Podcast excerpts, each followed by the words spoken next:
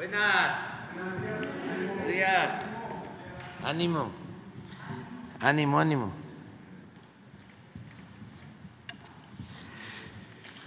Bueno, eh, hoy corresponde el informe de seguridad y vamos a, a iniciar. Antes quiero enviar una felicitación a Roy Fernando Monroy, que ha puesto el nombre de México en alto al ganar el primer lugar en su categoría en el Campeonato Mundial de Aritmética, celebrado el 30 de julio del 2023 en Malasia. Roy Fernando es originario del estado de Hidalgo y con tan solo nueve años de edad logró ser el ganador después de resolver 70 operaciones aritméticas de manera mental en solo cinco minutos. En su categoría, Roy superó a talentosos niños de más de 40 países nuestra felicitación para Roy. También eh, felicitamos a Rogelio Guerrero, joven de 17 años, originario de Aguascalientes, ganó la medalla de oro en la Olimpiada Internacional de Matemáticas realizada en Japón el pasado 11 de julio de 2023. Y de la misma manera, enviamos nuestra felicitación y nos sentimos muy orgullosos de que la atleta mexicana Alejandra Valencia, de 28 años de edad, obtuvo la medalla de plata quedando como subcampeona en el Campeonato Mundial de Tiro de Arco que se llevó a cabo en Berlín, Alemania. Nuestra felicitación a estos ejemplares mexicanos. Bueno, ahora sí, vamos con el informe de seguridad.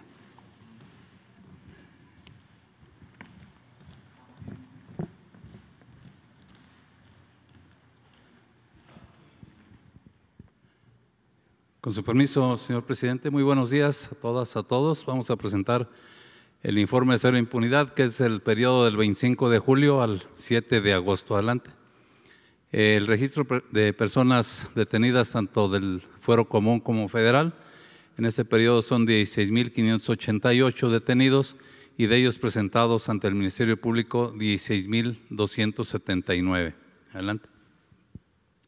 Extradiciones por parte de la Fiscalía General de la República son cuatro eh, a diferentes cortes de los Estados Unidos y principalmente por delitos contra la salud y homicidio. Adelante. En detenciones tenemos esta detención, es ya el tercer involucrado en el ataque con explosivos en Tlacomulco de Zúñiga, ya hay dos detenidos. Eh, se trata de Alejandro N eh, por su participación, como menciono, en el ataque con explosivos ocurrido el pasado 11 de julio en Tlacomulco de Zúñiga, que cobró la vida de cuatro policías y dos personas eh, civiles y además algunos lesionados. Él se identifica precisamente como el responsable de colocar los artefactos explosivos interconectados con cables en el lugar donde ocurrió la explosión y presuntamente también es, es eh, quien hizo las llamadas a una persona para informar de la localización de personas sin vida en ese punto para obligar a los cuerpos de seguridad a que asistieran al lugar. Adelante. Otra detención se trata de Fernando N., alias el tiburón, detenido por la Fiscalía General de Justicia del Estado de, San Luis Potosí. Él está acusado de homicidio calificado en grado de tentativa contra un adolescente de 15 años dentro de un establecimiento de comida rápida. Podemos ver aquí las, las imágenes que se difundieron en redes sociales. La víctima incluso tuvo que acudir al hospital para ser atendido y sus familiares pusieron una querella que inició las investigaciones. Fernando N. ya se había ocultado al saber que lo buscaban en diversos domicilios de Guanajuato y Jalisco. Adelante. Otra detención se trata de Jorge N. Él fue detenido por delitos de violación y corrupción de menores. Estos hechos ocurrieron en, Chetumal en el año 2009, es decir, llevaba prófugo de la justicia 14 años. De acuerdo con las investigaciones, eh, Jorge N. habría dado bebidas embriagantes, embriagantes a la víctima con la finalidad de cometer el acto sexual, agresión sexual. Eh, esta denuncia fue hecha todavía bajo el sistema penal tradicional, por lo que el Ministerio Público inició la averiguación previa correspondiente. Además, adelante. Tenemos la eh, vinculación a proceso de Uriel N., el fiscal general del Estado de Morelos, detenido y vinculado ya a proceso por su probable responsabilidad en el delito de obstrucción de la justicia durante la investigación del feminicidio de Ariadna Fernanda, esto ocurrido aquí en la colonia Roma Sur de la Ciudad de México en octubre del 2022. Eh, de acuerdo con las investigaciones, eh, Uriel N., en su calidad de fiscal, realizó declaraciones públicas en forma falsa y maliciosa, obstruyendo de manera indebida la Procuración de Justicia. Adelante. Otro vinculado a proceso se trata de José Luis N. Él es acusado de provocar un incendio en un bar en San Luis Río Colorado, Sonora, en la madrugada del 22 de julio eh, pasado, que cobró la vida de 11 personas, entre ellas siete hombres, cuatro mujeres, y dejó algunas personas lesionadas. Eh, los hechos ocurrieron de manera eh, cuando José Luis N. fue obligado a retirarse del bar debido a su estado de ebriedad y como venganza él habría extraído eh, combustible de una camioneta para posterior, posteriormente provocar el incendio de manera intencional. Fue vinculado a proceso por homicidio calificado, eh, homicidio calificado en grado de tentativa y daños agravados por incendio. Adelante. Otro vinculado a proceso se trata de Cristian Alonso N. Él se le acusa de la ejecución de siete personas en un salón de eventos en, en Ojuelos, Jalisco esto tuvo lugar eh, el 30 de enero del 2021, cuando el hoy imputado y sus cómplices arribaron al salón de eventos en una colonia Lagunas. Ahí se realizaba un convivio. Eh, amagan a los asistentes con arma de fuego para despojarlo de sus pertenencias y posteriormente accionan sus armas privando de la vida a siete personas. Adelante. Eh, sentencias. Tenemos esta sentencia contra Jennifer Atzel N., quien tras un procedimiento abreviado se le sentenció a 16 años y 7 meses de prisión por el delito de desaparición cometida por particulares en agravio de una madre adolescente y su bebé de 15 días de nacido. Esto en Iztapalapa, aquí en la Ciudad de México, el en octubre del 2021. Eh, de acuerdo con las investigaciones, Jennifer Atzel acudió al domicilio de las, de las víctimas, la madre adolescente y el niño, en la colonia, aquí en Iztapalapa, y se hizo pasar por enfermera para sustraer con, con engaños a la madre y a su bebé. Se trasladan a un restaurante en la colonia Roma, ahí abandona a la madre y se traslada con un hombre y el bebé hacia una clínica de Tlayac, Tlayacapan, Morelos, para una supuesta revisión médica, haciéndose pasar como los padres del, bebé el personal médico se, da cuenta de esta irregularidad y da aviso a las autoridades, con lo que se da, se logra la detención de entre ellas la detenida. Adelante. Dos sentenciados son dos hermanos, Rogelio y José Roberto, sentenciados a 57 años y seis meses de prisión por su responsabilidad en el delito de trata de personas en la modalidad de esclavitud, trabajo forzado y prostitución ajena en agravio de una menor. Eh, al inicio ella tenía, eh, era menor de edad porque este, eh, este delito se cometió entre el 2003 y 2006, es decir, durante 13 años los ahora sentenciados esclavizaron a la víctima y la obligaron a prostituirse, sobre todo en inmuebles y bares del municipio de Chalco. Adelante. En cuanto a resultados de la Comisión Nacional Antisecuestro y las unidades especializadas en secuestro en los estados, en este periodo tenemos 34 personas detenidas por el delito de secuestro, una banda desarticulada y 17 víctimas rescatadas. Adelante. Eh, detenidos por feminicidio en este periodo 41 y 6 sentenciados por el mismo delito. Adelante. En cuanto a asesinatos de periodistas, continuamos con tres casos registrados en este, en este año y un vinculado a proceso. Adelante. En eh, los casos de jueces que favorecen a delincuentes, tenemos en, este, en esta ocasión tres casos. El primero es el ex magistrado Isidro Abelar Gutiérrez por sus presuntos nexos con el cártel Jalisco Nueva Generación. Eh, en una sesión privada celebrada el 20 de febrero de 2023, la segunda sala de la Suprema Corte de Justicia de la Nación confirmó la destitución del ex magistrado Isidro Abelar eh, Gutiérrez, luego de ser señalado por el gobierno de Estados Unidos por supuestos nexos con el cártel Jalisco Nueva Generación y tras resolver un recurso de revisión administrativa del 2019. Los ministros de la, de la segunda sala dejaron sin materia el medio de impugnación, toda vez que para el día de la sesión el exmagistrado ya había sido relevado de su cargo. El exmagistrado fue detenido en 2019 por la Fiscalía General de la República por los delitos de enriquecimiento ilícito y peculado. Sin embargo, en el 2022 el juez Daniel Ramírez Peña lo absolvió de estos delitos. En 2019 el Departamento del Tesoro señaló de los Estados Unidos señaló a Abelar Gutiérrez de favorecer al grupo delictivo Los Queenies eh, vinculado al cártel Jalisco Nueva Generación. Adelante. Aquí tenemos una red de vínculos elaborada precisamente por el Departamento del Tesoro de los Estados Unidos en mayo del 2019, donde se señala la estructura de este grupo delictivo y el lugar que ya le consideraban al magistrado ex magistrado Abelar Gutiérrez en esta red.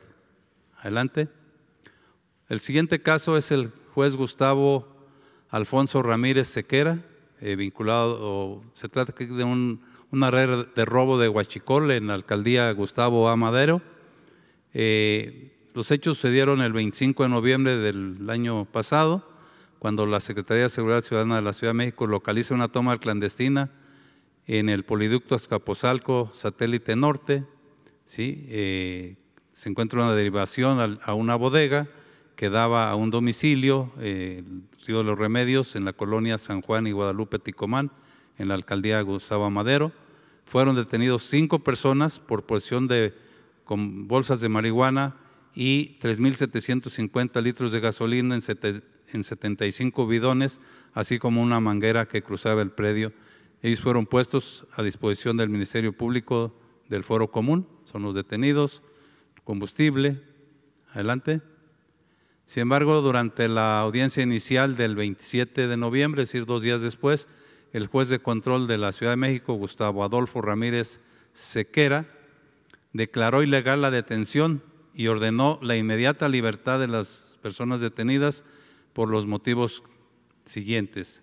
Primero, consideró inverosímil que los cuatro elementos de seguridad aprensores vieran al mismo tiempo la forma de comercializar la droga y se dieran cuenta simultáneamente cuando realizaban esta acción. Que realizar venta de narcóticos en vía pública no es creíble. Que el hidrocarburo no se encontraba dentro del radio de acción de los detenidos y que en el IPH no existe una narrativa de que estaban sustrayendo hidrocarburo. Asimismo que las dos conductas, o sea, la posesión de narcótico y la posesión de hidrocarburo, se contraponen entre sí, pues no puede ser que ambas estén en el mismo rango de acción. Adelante. El siguiente eh, juez es el juez Eduardo Alberto Osorio Rosado. Él está vinculado a unas cateos en unas bodegas en el estado de Querétaro. Esto eh, ocurre en julio del, 2000, del de este año, La Fiscalía General de la República, con el apoyo del Ejército Mexicano y la Guardia Nacional, complementan una orden de cateo en tres inmuebles ubicados en Querétaro, el estado de Querétaro. Eh, ellos se inicia, eh, esto se inicia por una carpeta de, eh, tras iniciar una carpeta de investigación derivado de una denuncia anónima en la que se mencionaba de presuntos integrantes de un grupo delictivo en un, en un domicilio. Los inmuebles, en los inmuebles fueron detenidos ocho personas, tres eh, mujeres, cinco hombres, entre ellas Armando Daniel, presunto narcotraficante que opera en el Estado de México y Querétaro, dedicado a la elaboración de metanfetamina. Se les aseguran diferentes tipos de drogas, químicos, armas de fuego, cartuchos, entre otros. Adelante. Sin embargo, eh, en la audiencia inicial de dos días después, el juez de control del Centro de Justicia Penal de, Federal del Estado de Querétaro, Eduardo Alberto Osorio Rosado, declaró ilegal la detención y ordenó la inmediata libertad de las personas detenidas por los siguientes motivos. Declaró nulo el cateo al considerar que la diligencia fue ilícita y violatoria de derechos, por lo que ordenó devolver inmediatamente lo eh, asegurado. Que la Guardia Nacional no se encuentra facultada para realizar actos de investigación, ya que esto corresponde a la Policía de Investigación y por lo que hace a lo que originó la carpeta, pues que la denuncia anónima no tiene ningún valor probatorio. Adelante. Aquí está la resolución del juez. ¿sí? Eh, ilegal la detención, inmediata libertad de los indiciados y devolución de todo lo asegurado. Adelante. Este, dentro de los antecedentes eh, de este mismo juez, en el 2022 y 2023, ha dictado 52 resoluciones adversas a las pretensiones ministeriales, 61 de ellas tienen que ver con delitos contra la salud y relacionadas con armas de fuego. ¿Sería cuánto, señor presidente? Me permito ceder el micrófono al almirante secretario. Gracias.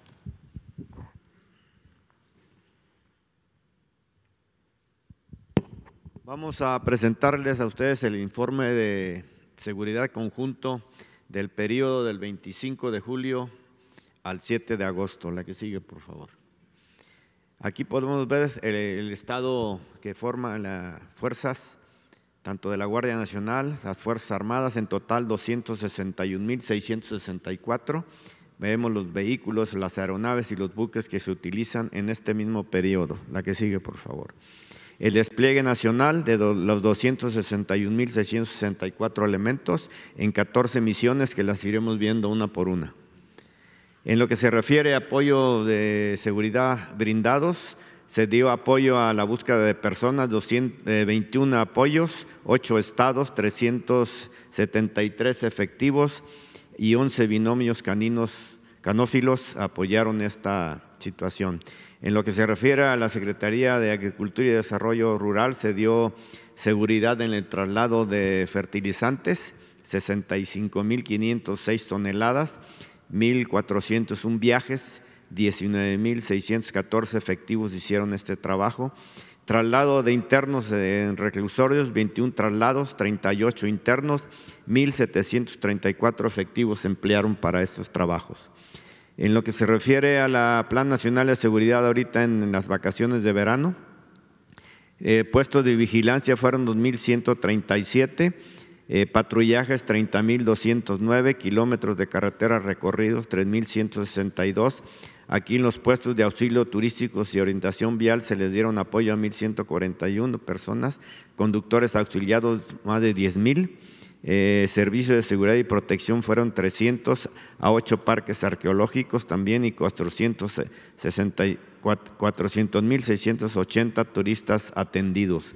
En lo que se refiere a actividades de proximidad social, 11.044 reconocimientos y pláticas de prevención del delito se dieron en playas, costas y lugares de mayor influencia turística. La que sigue. En lo que se refiere a armas de fuego y cargadores, este es el decomiso en, el periodo del que estamos hablando, 349 armas de fuego, 114 eh, en lo que va de agosto nada más, en total del este año 6.760 y en lo que va del sexenio 42.881 armas decomisadas. Cargadores, aquí podemos ver las cifras, en agosto 385, en lo que va del, del sexenio 177.733 cargadores. La que sigue, granadas, en lo que va del sexenio 2890, este año 454 y en el periodo de agosto 2, en el periodo que nos compete 18. Cartuchos, esta es la cantidad de cartuchos que se han decomisado. En lo que va del sexenio estamos hablando de 18 millones 370 mil 90 cartuchos. La que sigue, detenidos y vehículos. En la cuestión de detenidos, en el periodo que estamos hablando, 428, en agosto nada más 191, en lo que va del sexenio, sexenio 75.500. Y en lo que se refiere a vehículos, 326 en el periodo, en agosto 118 y en lo que va del sexenio más de 87 mil vehículos. La que sigue.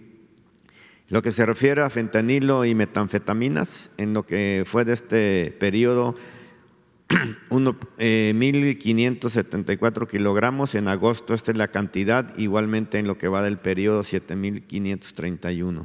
Metanfetaminas, aquí podemos ver también la cantidad, 41.444 en el periodo, en lo que va de este mes, 41.040 kilogramos, igualmente en lo que va del sexenio, aquí podemos ver la cantidad. La que sigue.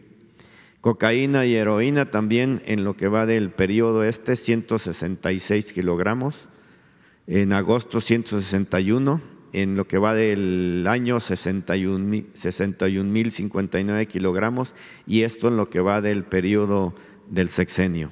En lo que se refiere a heroína, esa es la cantidad, en agosto no hubo decomisos y en lo que va del sexenio, esta es la cantidad igualmente, en lo que va de, en el año 2023, eh, la cantidad que se va decomisando.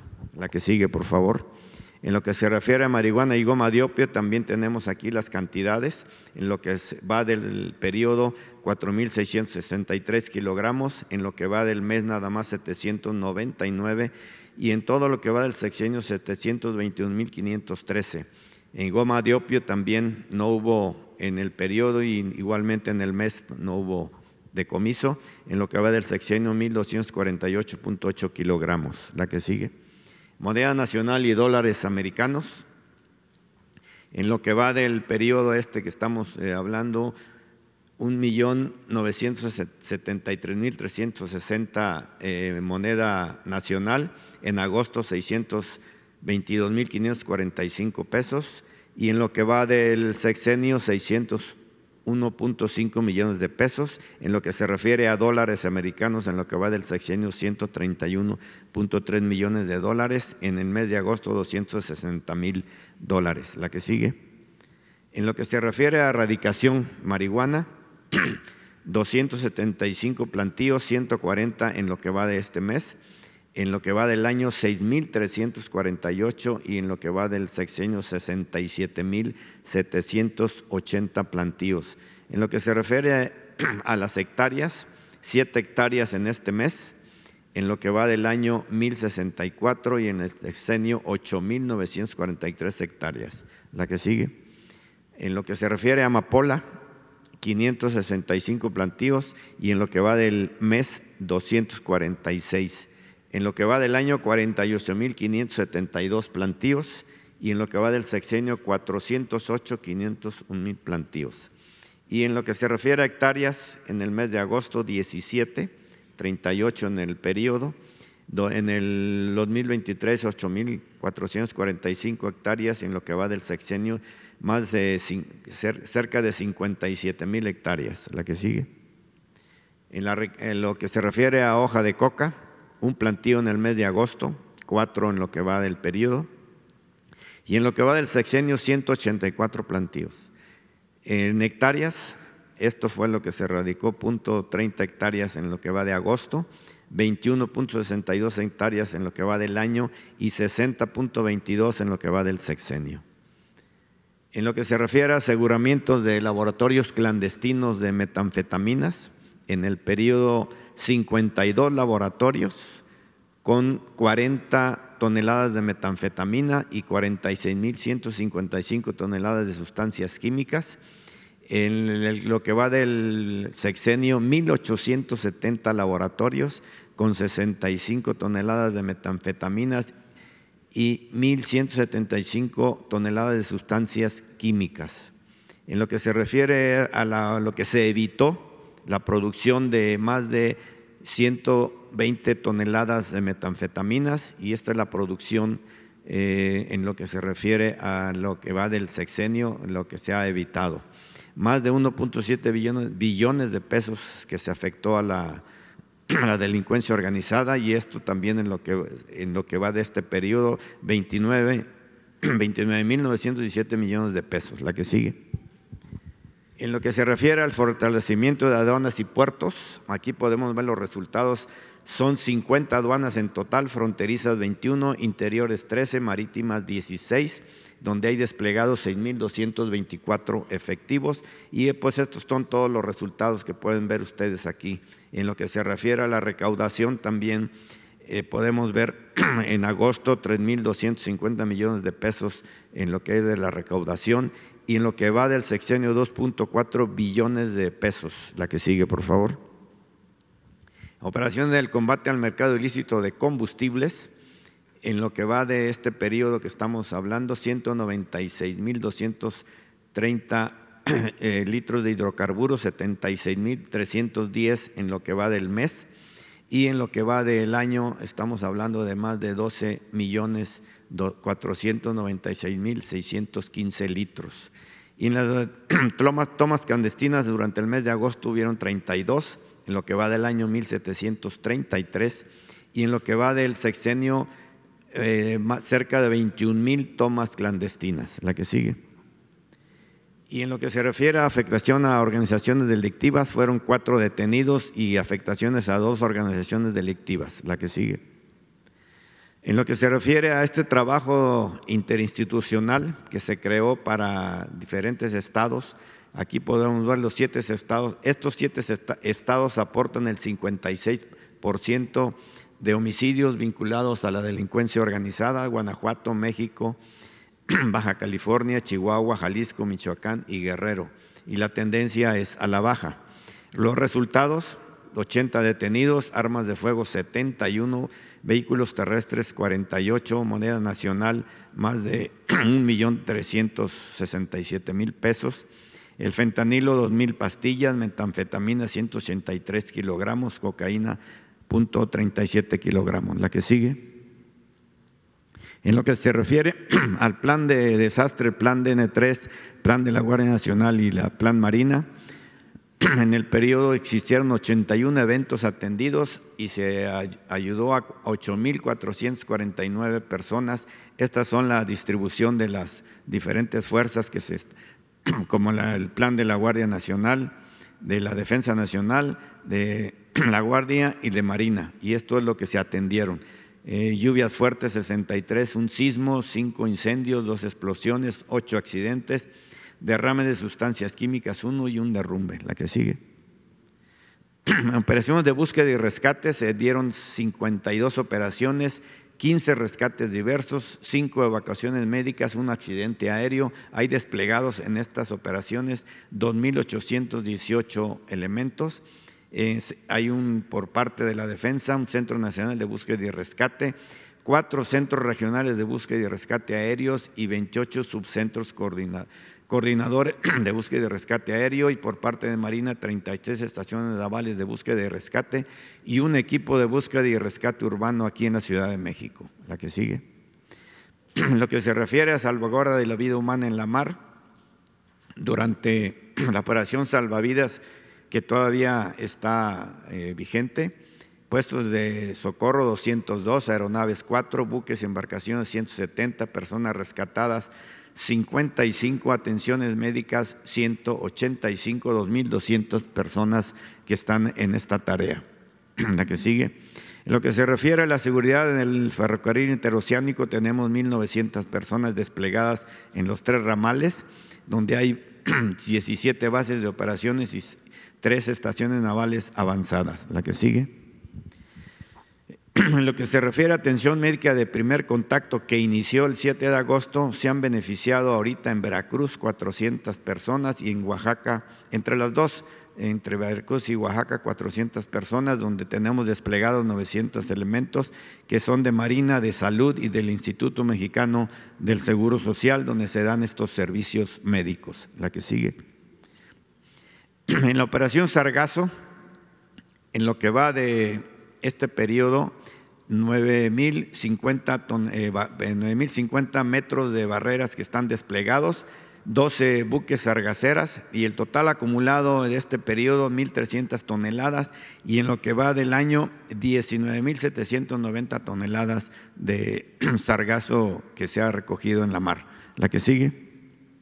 Y por último, la pesca ilícita, que se da una vigilancia al Alto Golfo de California y el Golfo de México en la frontera con Estados Unidos.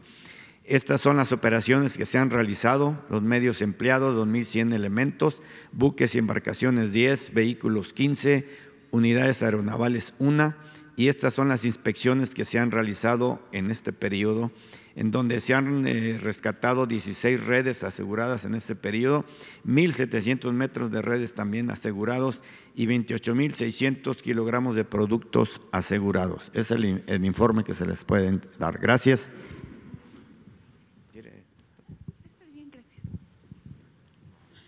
Con su permiso, señor presidente, buenos días a todas y a todos. Eh, nosotros tenemos hoy el informe quincenal de seguridad eh, con tres temas fundamentalmente. Eh, el primero tiene que ver con las preliberaciones y amnistías. En el periodo anterior, el 2 de mayo, informamos y del 2 de mayo al 7 de agosto hay 1.037 personas que se han liberado.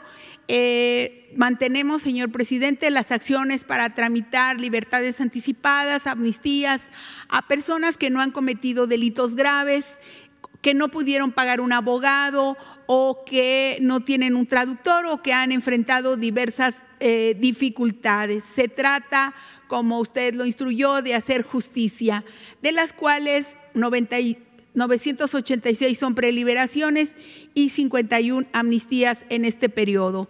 Adelante, con esto se lleva un total de 6.537 preliberaciones desde julio de 2022 y 300 amnistías y han quedado en libertad por este motivo 6.837 personas que permanecían en centros penitenciarios. Adelante. También tenemos hoy un reporte del desarme voluntario que es el canje de armas de fuego por dinero en efectivo. Una de las estrategias para reducir la violencia vinculada con las armas de fuego es el desarme voluntario. Esta es una herramienta de construcción de paz que se lleva a cabo en los estados con mayor índice de violencia. Por eso... Eh, se hace en coordinación con la Secretaría de la Defensa Nacional, la Guardia Nacional y gobiernos estatales y municipales. Desde el inicio del desarme se han visitado 38 municipios, eh, duramos ahí varias semanas en 13 estados del país y como resultado se entregaron y destruyeron 992 armas de fuego, de las cuales fueron 422 armas largas y 570 armas cortas. 49.115 eh, cartuchos, 1.095 cargadores, 74 granadas, 1.703 cápsulas detonantes, estopines y también un proyectil de mortero. Se ha pagado por todo esto 4.8 millones de pesos. También ahí se instalan módulos de canje de juguetes bélicos por juguetes didácticos y recreativos para concientizar a niñas y niños sobre el peligro que representan las armas de fuego. Este es un programa de prevención del delito y de accidentes que puedan estar ocurriendo en los hogares. Adelante. Solamente un ejemplo, del 14 de junio al 6 de agosto se visitaron nueve municipios, ocho de Guanajuato, eh, León, San Francisco, Irapuato, Salamanca, Valle de Santiago, Celaya, Paseo el Grande y Salvatierra, y uno de Michoacán, Calcualcomán. Aquí los resultados en mes y medio fueron de 236 armas eh, de fuego, 80 armas largas y 156 armas cortas. Recuerden que el desarme es completamente voluntario. Esta fue el total de inversión por parte del gobierno federal y fueron 10.657 cartuchos, 294 cargadores y 40 granadas en estos municipios prioritarios. Adelante.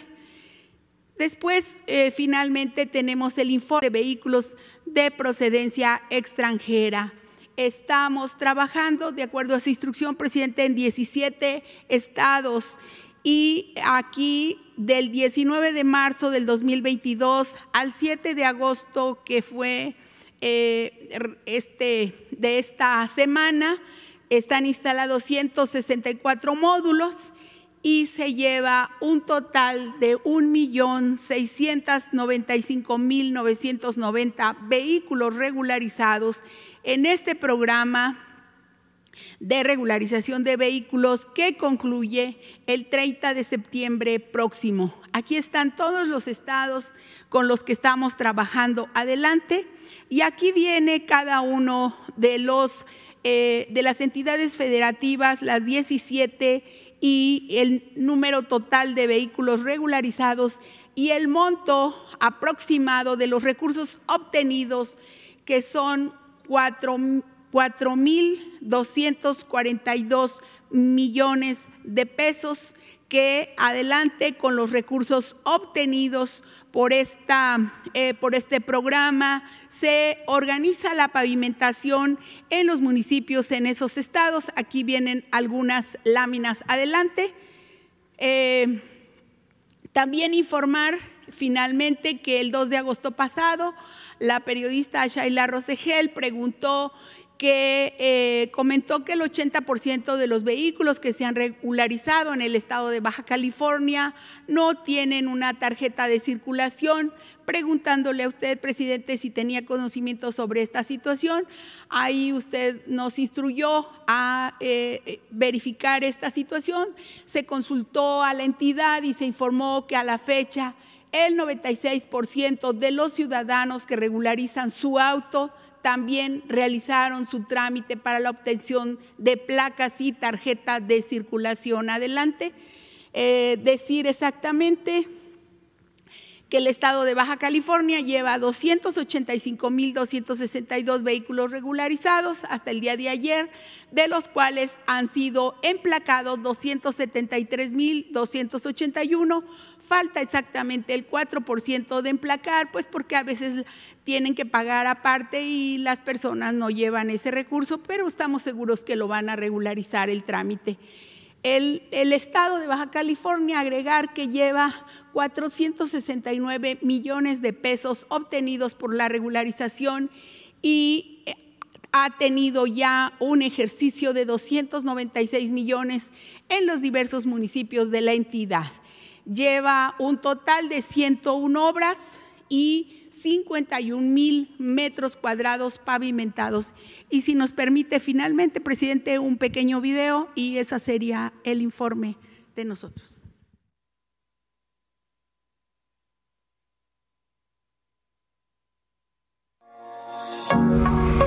Avance sin precedente registra el programa de regularización de vehículos usados de procedencia extranjera puesto en marcha por instrucción del presidente Andrés Manuel López Obrador.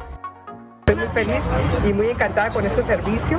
Realmente pienso que es una buena, muy buena decisión del gobierno en, en apoyar a tantísima gente que como yo no podemos adquirir otra clase de vehículos.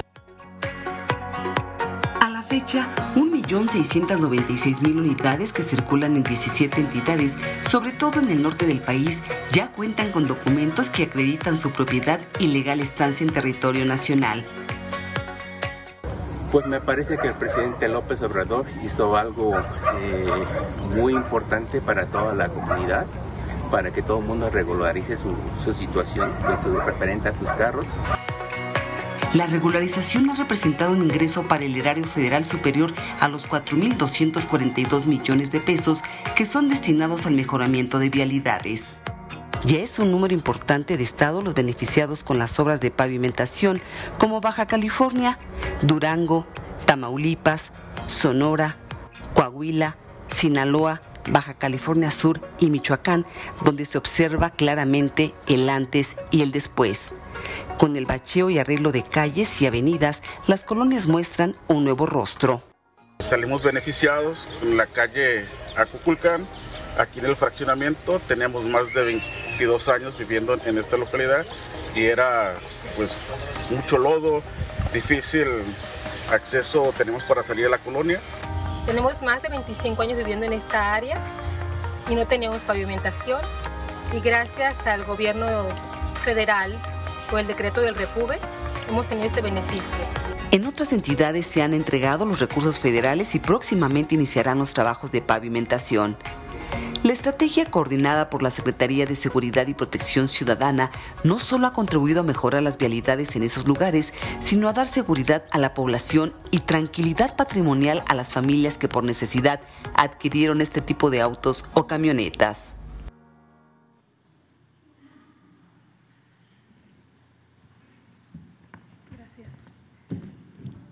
Gracias, presidente. Eh, informar de algunas eh, decisiones relevantes el día de ayer por parte de un juez federal, el juez octavo de distrito en materia administrativa.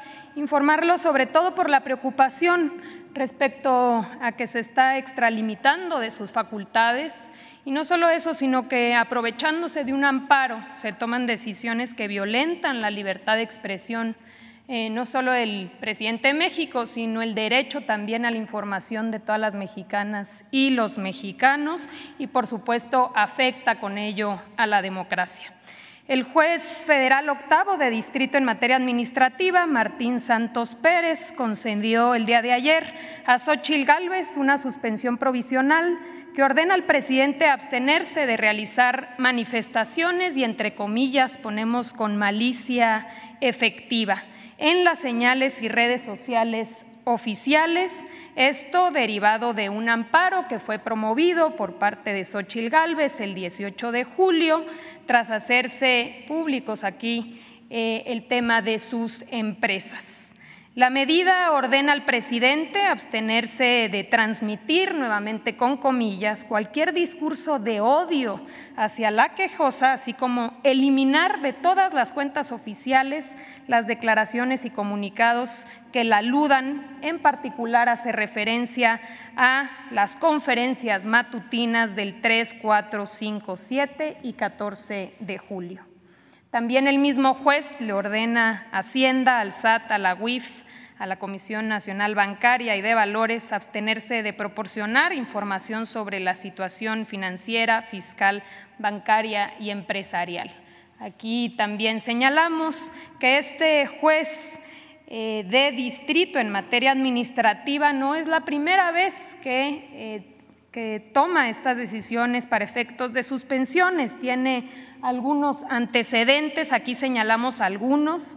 Había otorgado suspensión del acuerdo que permitía a las Fuerzas Armadas a realizar labores de seguridad pública hasta 2024. También suspendió el programa piloto de la CEP para aplicar el plan de estudios para preescolar, primaria y secundaria 2022 a 2023. También suspendió la prohibición a la venta de cigarrillos electrónicos.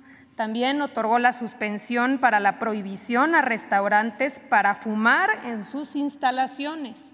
Y también había eh, suspendido la, prohibición de utilizar personajes infantiles en productos eh, chatarra.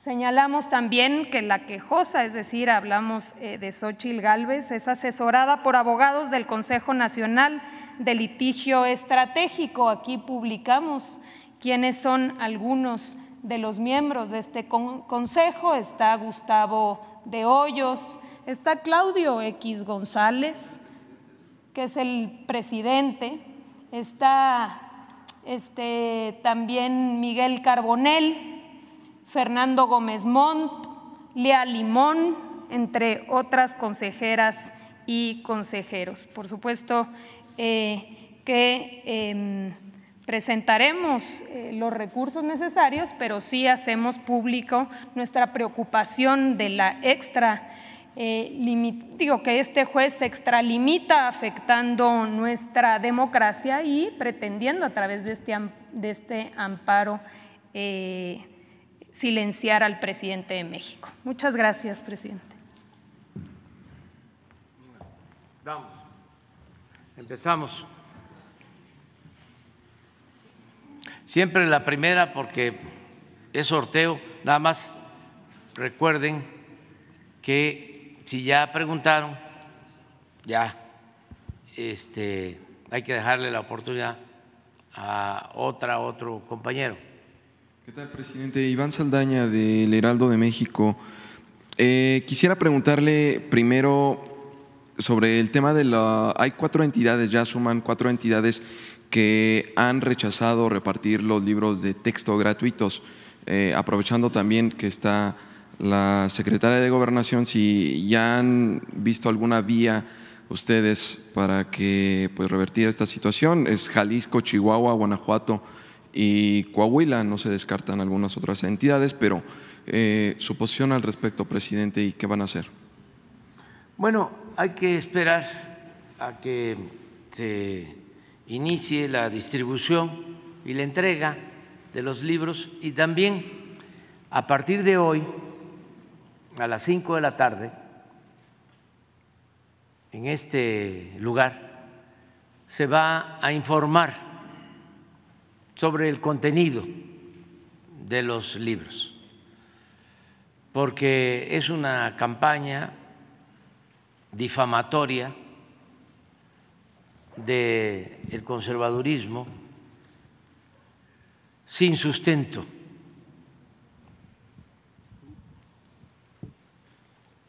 hablan de que con los libros se va a inyectar el virus del comunismo. La verdad es eh, grotesco, es eh, un absurdo.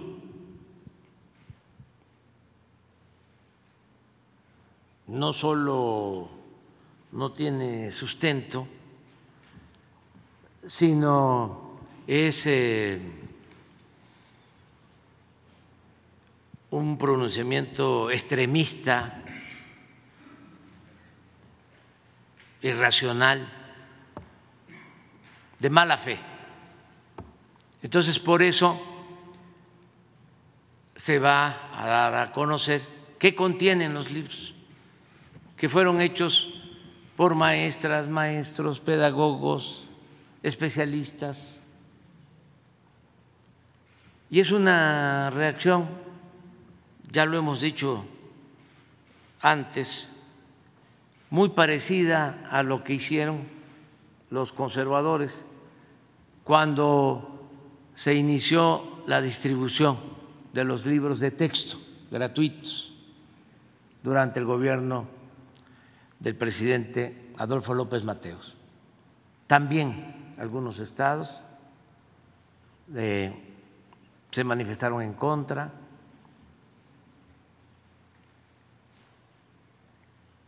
Casi son los mismos.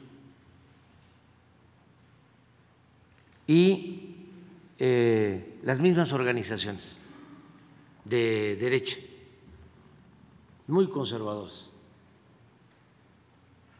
Ahora, eh, acompañados por los medios de manipulación que están en contra de nosotros y de la transformación del país. Vamos a informar y eh, va a decidir la gente, el pueblo. presidente, decía usted la semana pasada que no pueden frenar los gobernadores el reparto de estos libros de texto. Es una eh, facultad del Ejecutivo. Y si ahorita no hacen ese reparto, ¿estarían eh, en la vía legal los gobernadores? Eh, ¿Frenan temporalmente? ¿O ustedes ya están buscando alguna otra vía? Sería este, pues, una actitud contraria a la Constitución, sería un acto anticonstitucional, pero también, como están los jueces y los magistrados y los ministros, todo puede suceder. Ya estamos viendo cómo me quieren silenciar. Un juez que habla, ¿cuál es la expresión que encomillaste? Que dice discursos de odio. No, pero hay otra frase muy... Con malicia efectiva. Con malicia efectiva. Le voy a contestar al juez. ¿Por escrito? Sí, por escrito. Porque la malicia efectiva es de su parte. Y eh, le voy a enviar también formalmente un escrito al Consejo de la Judicatura en contra del juez por todos sus antecedentes y por su actuación sectaria, ilegal e injusta. Además, politiquera.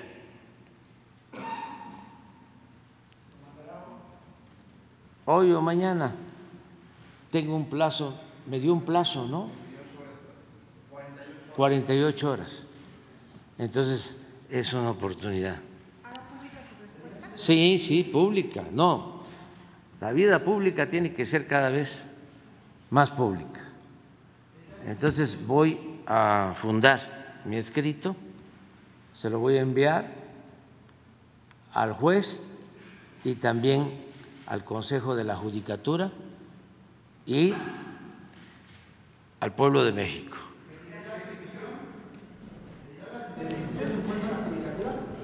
¿Mande? Sí, voy a este, denunciarlo. Sí, por todos los antecedentes y por lo que está haciendo en mi contra. ¿Pero pedirá su restitución? No, que la judicatura, porque yo no este, acostumbro a hacer eso,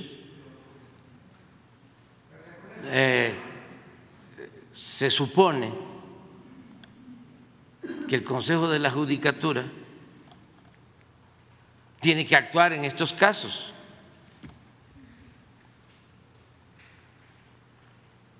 Y no hacen nada. Miren cuántos jueces actuando de manera arbitraria y con evidente eh, interés en favor de grupos de la delincuencia organizada o de la delincuencia de cuello blanco. Pero tienen que actuar. Además ganan muchísimo dinero, no hacen nada, como 300, 400 mil pesos mensuales. Se rayan y no hacen nada. Presidente, para cerrar el tema de los gobernadores, ¿ya tienen ustedes los recursos para contestarles, ya que usted señala también que están violando la Constitución? a contestar todos los recursos eh, legales, se va a actuar, pero también una vez que se conozcan los contenidos de los libros de texto, pues vamos también a escuchar a la gente de Guanajuato, a la gente de Chihuahua, a la gente de Coahuila, ¿qué opina? Porque los gobernadores y la gobernadora de Chihuahua están actuando de manera sectaria y politiquera. Y en la democracia manda el pueblo y hay que, hay que gobernar obedeciendo. ¿Van a hacer encuestas, presidente, en estos estados? O Vamos a ver qué dice la gente de esos estados. Vamos a ver, se van a ir eh, manifestando, expresando, si están de acuerdo o no están de acuerdo. Aparte del proceso legal, tenemos nosotros la facultad, de acuerdo a la Constitución, para eh, llevar a cabo la elaboración de los libros de texto. Presidente, en un segundo tema, eh, bueno, plantearle ahí dos. Eh, el primero es, Nicolás Petro confesó la semana pasada que recibió fuertes sumas de dinero del narco para la campaña del presidente Gustavo Petro. se está cuestionando la legitimidad de pues, la presidencia del presidente Gustavo Petro. Primero su postura al respecto y también le pregunto porque usted tiene en puerta una gira a ese país el próximo mes. Preguntarle si se mantiene también esta gira, porque además también el presidente Petro convocó a una conferencia internacional de mandatarios latinoamericanos para rediseñar, eh, replantear la política del combate a las drogas.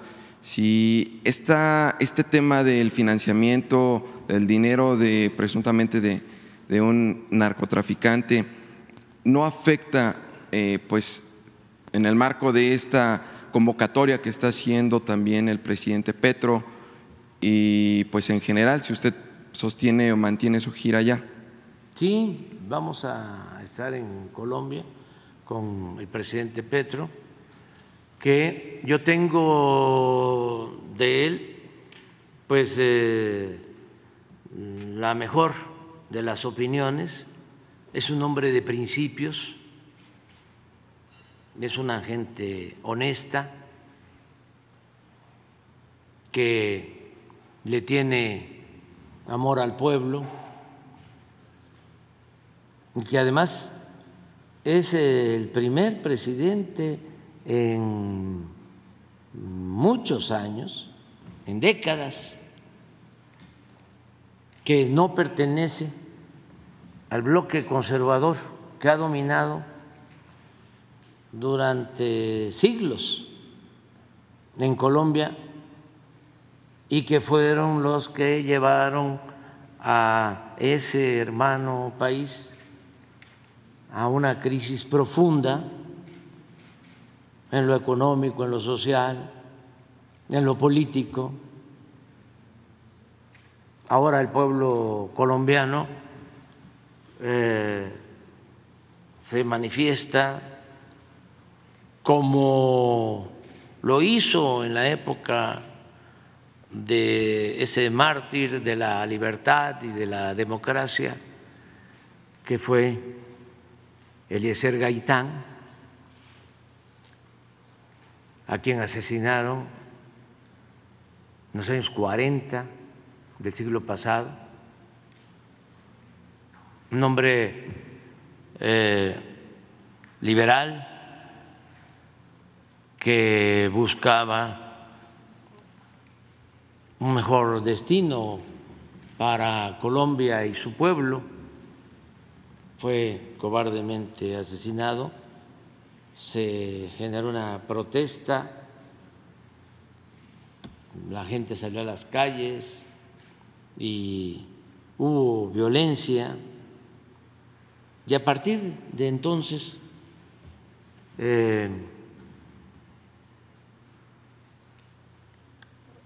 comenzó una situación de mucha inestabilidad y sobre todo de injusticias, de desigualdad, eh, se alentó mucho el narcotráfico, las intervenciones extranjeras,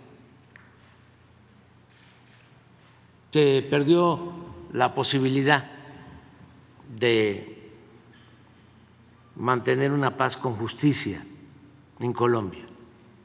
Hasta ahora que eh, el pueblo de Colombia decide apoyar al presidente Petro y está enfrentando pues una reacción conservadora de mucho tiempo, campañas mediáticas en su contra. Y ahora que se presenta esta situación familiar, pues este quieren, ¿no? Eh, menguar, eh, socavar su fortaleza moral, política, pero el pueblo de Colombia ya despertó. Es un pueblo eh, progresista, un pueblo hermano, y sí voy a estar en Colombia, voy a, a ir a Cali,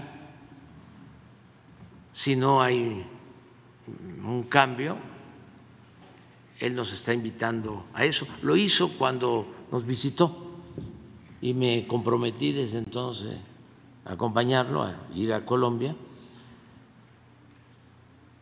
Puede ser eh, Cali, eh, puede ser Bogotá, eh, todavía no está definido el lugar. Creo que va a ser Cali, donde se va a llevar a cabo un congreso y a mí me invita para que juntos recibamos las conclusiones de una reflexión que se va a hacer acerca de las drogas, qué conviene más a los pueblos para que se pueda enfrentar el flagelo de las drogas y de la violencia.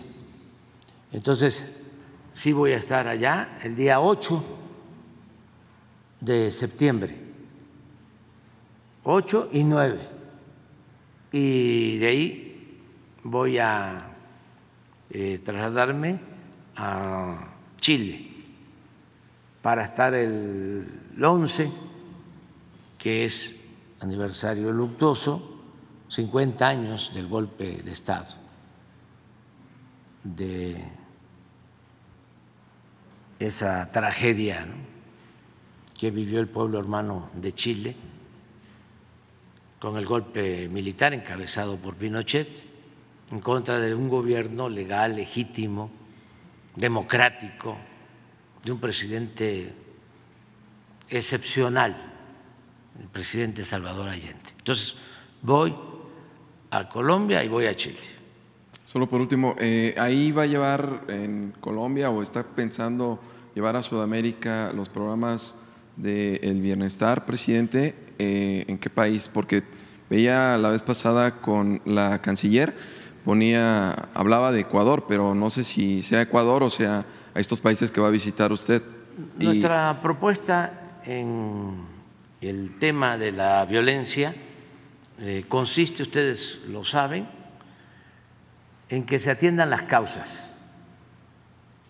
No somos malos los seres humanos por naturaleza, no nacemos malos. Son las circunstancias las que llevan a algunos a tomar el camino de las conductas antisociales. Entonces, hay que atender las causas. Entonces si cambian las circunstancias, cambiamos todos. Entonces, ¿es en Colombia donde va a plantear que se implementen estos programas también del bienestar o en, o en qué países de sur, del sur?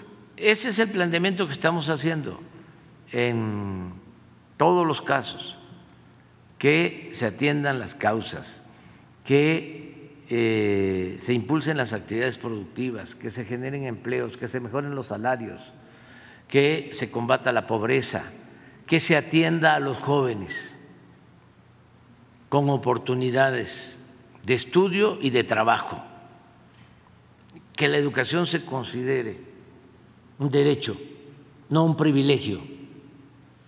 Que todos los estados de los países del mundo eh, garanticen la educación pública, gratuita, de calidad, en todos los niveles escolares. Presidente, eh, no educación gratuita Y lo mismo la salud, que es un derecho humano, que se garantice el derecho del pueblo a la salud. Esos son eh, nuestros planteamientos. Y que se entienda que la paz es fruto de la justicia, que no se resuelven los problemas sociales con medidas coercitivas, que no se puede enfrentar la violencia con la violencia. Es una concepción distinta a la que han impuesto en los últimos tiempos. Presidente, en unos días también va usted al Tren Maya, se va, va a hacer su primer recorrido, que es en periodo de pruebas, pero el mes pasado se han llevado a cabo expropiaciones para concluir este, este proyecto, ¿no? que es un proyecto prioritario de su administración. Eh, se llevaron eh, en el diario oficial de la Federación, se vieron ahí reflejadas varias. Preguntarle si ya está eh, resuelto este tema, van a hacer más expropiaciones para concluir específicamente este proyecto del tren Maya. Es que hay que explicar esto, ¿no? Son expropiaciones concertadas, porque muchos eh, ejidatarios, pequeños propietarios, comuneros, eh, no tienen eh, sus papeles en regla, tienen la posesión desde hace mucho tiempo, son los dueños de las tierras. Entonces, la vía más rápida para legalizar el que se adquieran estos terrenos que forman parte del derecho de vía para la construcción del tren es la vía de la expropiación, pero es concertado, es un mecanismo legal para que tengamos eh, el fundamento jurídico y se legalice el derecho de vía. No es que haya una inconformidad y que por eso se tiene que eh, expropiar, que alguien no quiera, que no haya un arreglo. En todos los casos hay arreglo. Ya no tenemos ningún problema. Todos los amparos se han resuelto sin ningún problema porque además la gente se portó muy bien Imagínense cuántos terrenos de derecho de vía, aun cuando eh, una eh, distancia considerable, muchos kilómetros del tren Maya, eh, se construyeron sobre el antiguo derecho de vía de el ferrocarril del sureste, pero otros no, porque el ferrocarril del sureste llegaba a Mérida y eh, se ampliaba a Valladolid, pero de Valladolid a Cancún, de Cancún a Chetumal, de Chetumal a Escárcega, pues no había el ferrocarril. En la época de Porfirio Díaz habían ferrocarriles en la península para sacar el Enequén, ferrocarriles de vía angosta, construyeron un ferrocarril, ferrocarril de la muerte, eh, cuando era prisión Quintana Roo, que llevaban a los presos, ahí estuvieron los líderes de la huelga de Río Blanco, presos el porfiriato. Entonces los llevaban en barcos desde Veracruz, le daban la vuelta eh, a la península, entraban al Caribe y había un puerto, Vigía Chico. muy cerca de lo que ahora es Felipe Carrillo Puerto, que antes era Chan Santa Cruz. Y ahí construyeron un ferrocarril como de 50 kilómetros de vía corta. Y era también para este, abastecer eh, mercancías a la zona, al destacamento militar. Allí estuvo Huerta reprimiendo indígenas mayas. Ahí eh, lo ascendieron a general porque quemó el pueblo de Acamul, Acumal, Acumal. Sí, este, y pues era la Siberia tropical, lo que ahora es el paraíso. Era la Siberia tropical. Entonces, eh, pero no había ferrocarril de Cancún a Chetumal y de Chetumal a Escárcel. Entonces, ahí se han portado muy bien ejidatarios, pequeños propietarios. ¿Quiénes son los que promovieron los amparos? Estos mismos. Este grupo de Claudio X González, Gómez Mon, este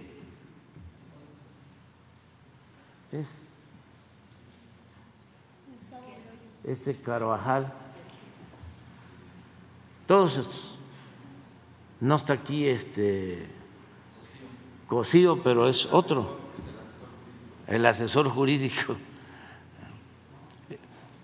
puro eh, abogado de el bloque conservador, del régimen de corrupción que prevalecía, que quieren regresar por sus esfuerzos.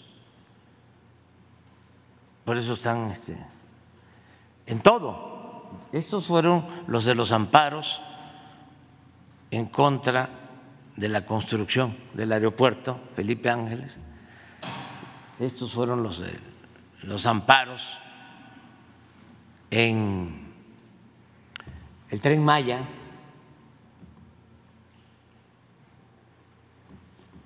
Y estos son ahora los amparos a favor o defendiendo a la innombrable.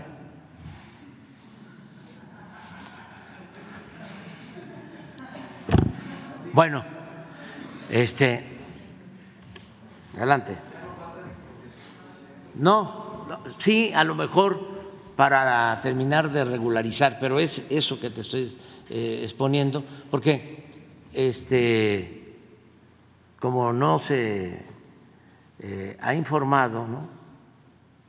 y también hay mucho amarillismo y mala fe en algunos medios de manipulación, pues se habla ¿no? de expropiaciones, no eh, saben que son acuerdos, que son expropiaciones concertadas para legalizar y que se resuelvan las cosas. Muchas gracias, presidente. Stephanie Palacios, de la Agencia Internacional Sputnik. Preguntarle, hace días enviaron al Congreso una iniciativa sobre el uso de los drones y, mm, para poder sancionar este, a las personas que utilicen estos dispositivos. Eh, para uso en, estas organizaciones criminales. No sé si la Sedena nos podría este, hablar un poquito de eso o, cómo van a implementar esta ley, si van a prohibir, eh, cómo, cómo van a organizar este tema para, para, pues sí, estos drones no lo utilicen para el narcotráfico. ¿Existe esta iniciativa? A ver,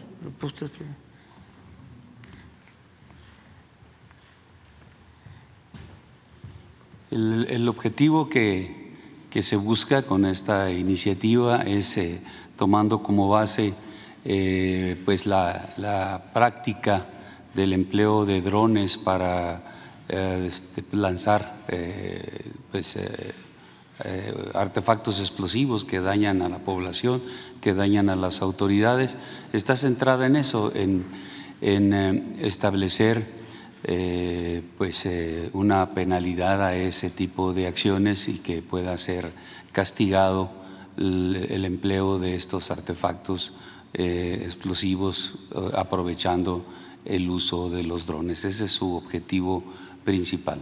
Y, por ejemplo, se, se, hizo esta iniciativa porque hubo algunos hechos como en Michoacán que se utilizaron. Si hay un, si hay un registro de que estas, estos dispositivos no tripulados y que son eh, o sea, utilizados a distancia, si hay un registro, si tienen cuántas, cuántas unidades se han, se han detectado y qué organizaciones criminales han, este, pues sí, manejan este uso de drones. Sí, aquí los hemos informado en las, en las eh, los, como el día de hoy, en el informe que se hace cada 15 días, hemos informado sobre estas eh, eh, acciones, este aseguramiento de artefactos explosivos en diferentes momentos, en diferentes estados, principalmente en Michoacán es donde hemos ubicado, en Jalisco también ha, habido algunos eventos que han sido relevantes y retomados por la por la prensa nacional. Eh, sí, se lleva un registro de, cuántos eh, artefactos explosivos se han asegurado en toda la República, eh, los, hechos, la, cantidad de lesionados que ha este, producido los, eventos en los que se ha utilizado estos eh, artefactos. Esta medida también se implementó porque hubo hace un año un registro o se detectaron drones alrededor de Palacio Nacional. ¿Eso es cierto? No, no, no. Esto está direccionado, como mencioné yo, a, esos artefactos explosivos que, que los utilizan, o más bien utilizan los drones para este, poder lanzar artefactos explosivos. Bueno a regular la comercialización de, los drones, es decir, la, importación de este tipo de artefactos a México, ya que se, ha identificado que muchos vienen de China específicamente y a precios muy baratos, 8 mil pesos, y los reconvierten de usos agrícolas a, usos ya violentos o delincuenciales. ¿Hay alguna iniciativa para regular la comercialización de los drones como tal? No, en este momento la, la iniciativa fue enfocada esa parte. Eh, eso que usted menciona no, no se tomó. Es solamente como sancionar. Solamente el empleo del, del dron en combinación con el artefacto explosivo. ¿Cómo se están ya en el terreno estos drones, eh, secretarios? Bien, eh, tenemos desplegado con las unidades que operan en las áreas donde se han identificado el empleo de drones. Pondría el ejemplo Jalisco, eh, Michoacán, eh, andan eh, o se integran a las unidades que hacen reconocimientos en las diferentes áreas, personal con implementos o, artefactos antidrón, que lo que hace es neutralizarlo y, hacer que, que, baje este, o que no pueda tener acceso al área donde se quiere resguardar. y también con estas tropas anda personal eh, especialista en explosivos que este, en el momento en que se identifica algún artefacto explosivo, pues ellos son los, los encargados de analizarlo y de desactivarlo para que no cause ningún daño. Aquí en la Ciudad de México va a cumplir un año una unidad que se llama Unidad Águila de la Policía Capitalina, que ha, que ha incrementado estos operativos que han este, sido aquí en la Ciudad de México, que llevan más de mil operativos. ¿Se, ¿Se, espera que se incremente este uso de drones en la capital del país? esa información no, no, no sé, no sé sobre ello, no sé sobre las acciones que, que hacen. Gracias. Gracias. Y en mi segunda pregunta, presidente, eh, la canciller Alicia Bárcenas va a realizar una visita a Washington. ¿Nos podría hablar un poquito sobre esta gira? ¿De qué se va a tratar esta reunión? Sí, va mañana a Washington, va a tener reuniones, va a dar seguimiento a acuerdos de cooperación con el gobierno de Estados Unidos en materia de apoyo para el desarrollo de los pueblos de Centroamérica, del Caribe, todo lo que se está llevando a cabo para eh, que la gente no se vea obligada a emigrar, que tengan trabajo, que tengan posibilidades de desarrollo en sus lugares de origen. Entonces estamos trabajando en eso. Ese es un tema. Eh, lo otro es lo que tiene que ver con la cooperación para eh, evitar el tráfico de drogas, de armas y también del fortalecimiento de nuestras relaciones económicas, comerciales. No hay que olvidar la importancia que tiene la integración económica, comercial entre nuestros países. Hace unos días hablaba, di a conocer que en el mes de mayo México eh, se convirtió en el principal eh, socio económico comercial de Estados Unidos. Estamos hablando del mayor volumen de eh, intercambio de mercancías, de importaciones, exportaciones.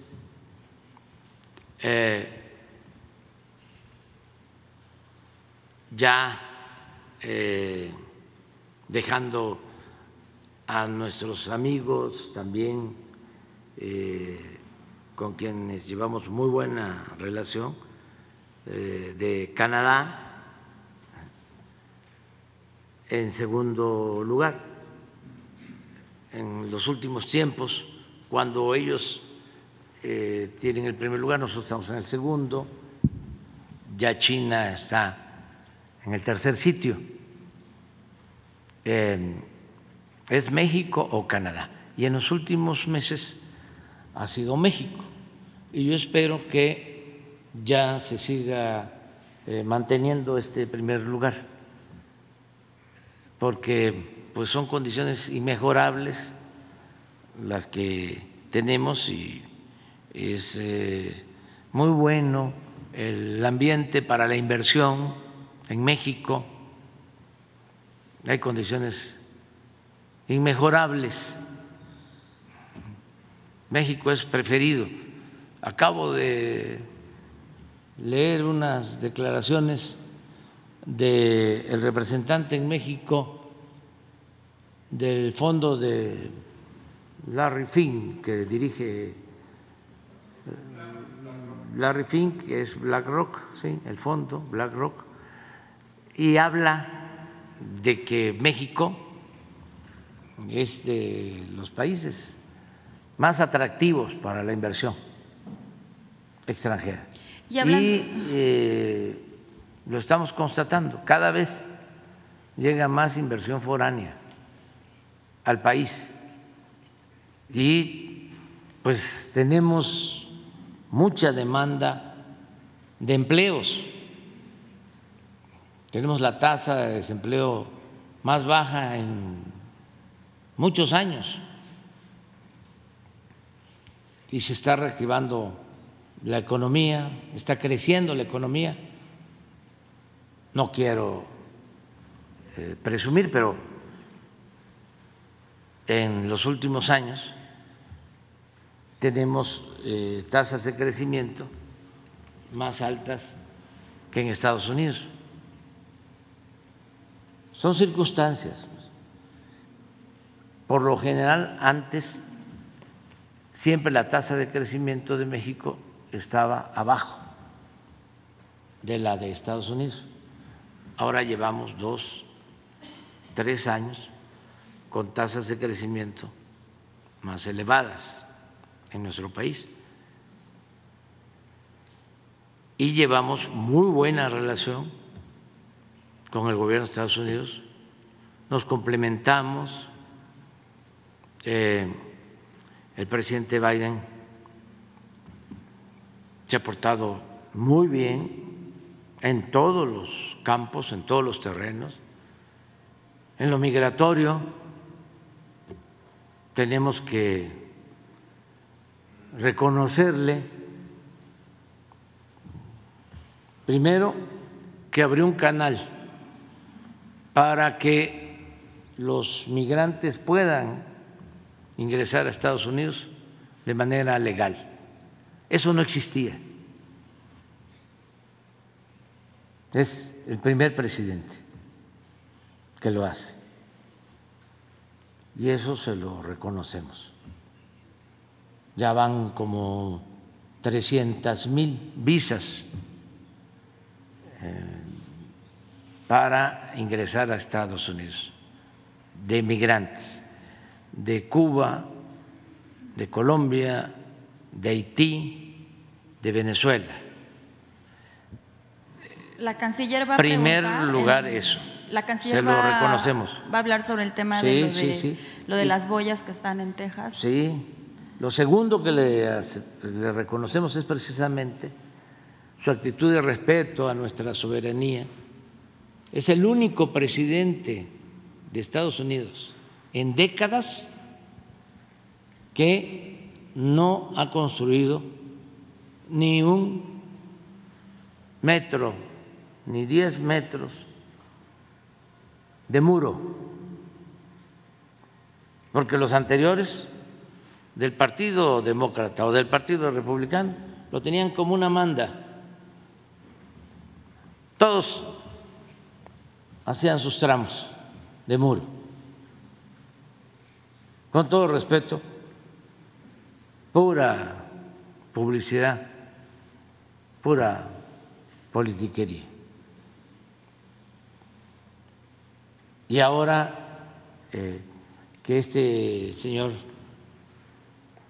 de Texas, el gobernador, sí, también en un plan publicitario y muy inhumano, pone estas boyas con alambres de púa en el río, afectando eh, acuerdos, tratados, eh, atentando contra nuestra soberanía. El presidente Biden eh, presenta una iniciativa, una protesta contra el gobernador de Texas. Entonces sí eh, lo tenemos que reconocer. Además, eh, no hay racias en Estados Unidos, no andan persiguiendo a nuestros paisanos, migrantes. Hay un ambiente distinto, de más respeto. Pero sí hay gobernadores en Estados Unidos que se han sumado a esta iniciativa de Greg Abbott, tanto que han enviado este, elementos de seguridad a esta frontera, criticando esta administración. Sí, pero Biden. no, no es una política del Ejecutivo Federal, no es el presidente. Tenemos muy buena relación con el presidente y con los eh, que le ayudan en la Casa Blanca. Y a eso va, a reforzar esos vínculos de cooperación. A eso va nuestra secretaria de Relaciones Exteriores, Alicia Bárcena. Y justo quería preguntarle sobre el tema. Trascendió que Sudáfrica estaba, eh, dijo que México estaba interesado en integrarse a los BRICS.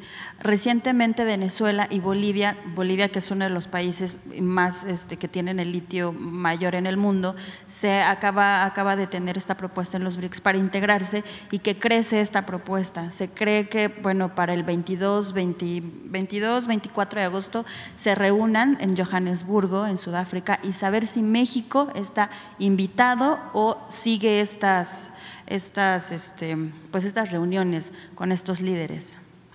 Nosotros no vamos a participar en este bloque, esta asociación. Desde luego celebramos ¿no? que eh, lo hagan otros países.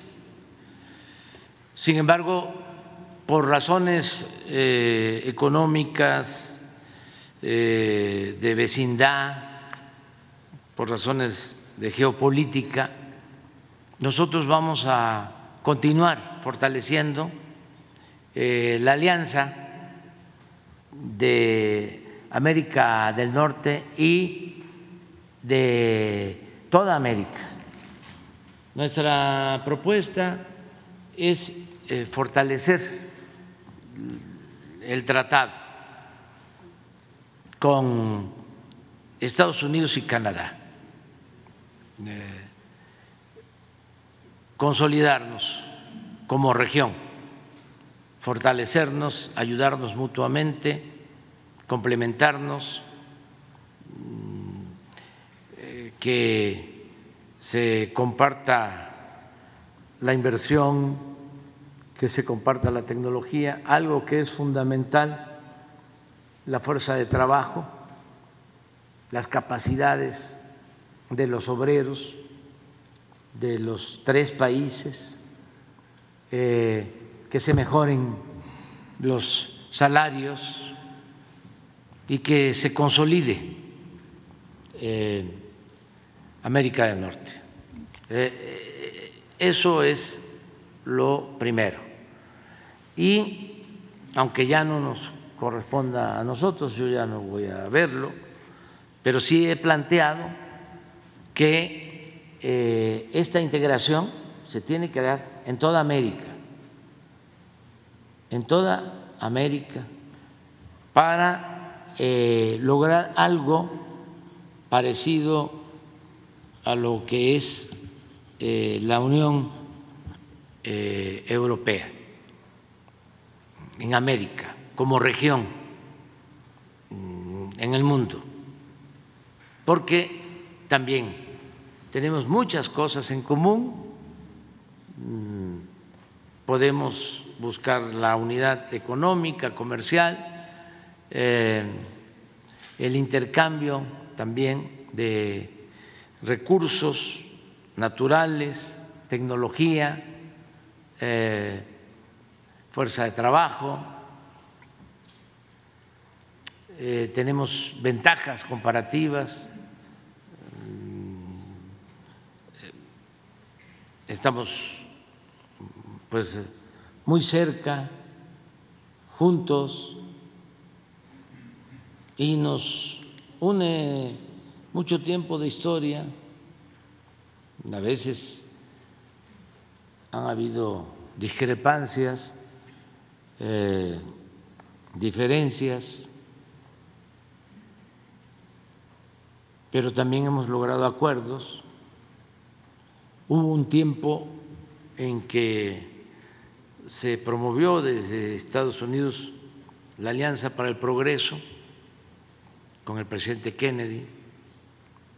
Fue muy buena, hubo inversión para apoyar a América, algo que debe de hacerse ahora. Estados Unidos debe tomar de nuevo esa iniciativa, corrigiendo lo que entonces eh, no fue correcto el dejar eh, sin participar a Cuba y a otros países. Ahora tenemos que buscar la integración respetando la soberanía de los pueblos y buscando la unidad de todos, eh, revisar la vieja, antigua anacrónica política de querer eh, tener injerencia en otros países y bloquear a países, cambiar todo eso, buscar la hermandad en América. lo que planteaba Bolívar, la integración de América Latina, incluyendo Estados Unidos y Canadá. Eso sería extraordinario, ese es un ideal hacia el futuro. Sería la región, sin duda, más eh, importante del mundo. ¿Y usted al finalizar su mandato crearía o realizaría alguna cumbre antes de irse para quizá unir a estas naciones? Yo voy a seguir insistiendo en eso eh, en el tiempo que me quede. O sea, estas dos propuestas, o sea, vamos a consolidar eh, nuestras relaciones de América del Norte y vamos a buscar la integración de toda América en el mediano, en el largo plazo, pero vamos a cambiar viejas políticas que no eh, han funcionado y además que se convenza la eh, clase política, sobre todo de Estados Unidos, de la importancia que tiene América Latina, del Caribe, porque eh, ven mucho hacia Asia, hacia Europa, em, pero no le dan atención eh, a América. Claro que todos los países somos libres para tener relaciones económicas y de amistad con todos los pueblos. Y eh, antes se recomendaba que se diversificara la relación exterior de México, la relación internacional, diversificarla, no eh, tener una sola relación, en este caso con Estados Unidos. El mismo Porfirio Díaz decía que no había que poner todos los huevos en una sola canasta y él llevó a cabo una política de diversificación. Mm, tenía muy buena relación México con países europeos en lo económico, en lo financiero, con Francia, con Inglaterra, con Alemania. Eh, se le atribuye a Porfirio Díaz la frase, eh, pobre México, tan lejos de Dios y tan cerca de Estados Unidos. Yo ahora lo que sostengo es, eh, bendito México, tan cerca de Dios y no tan lejos de Estados Unidos.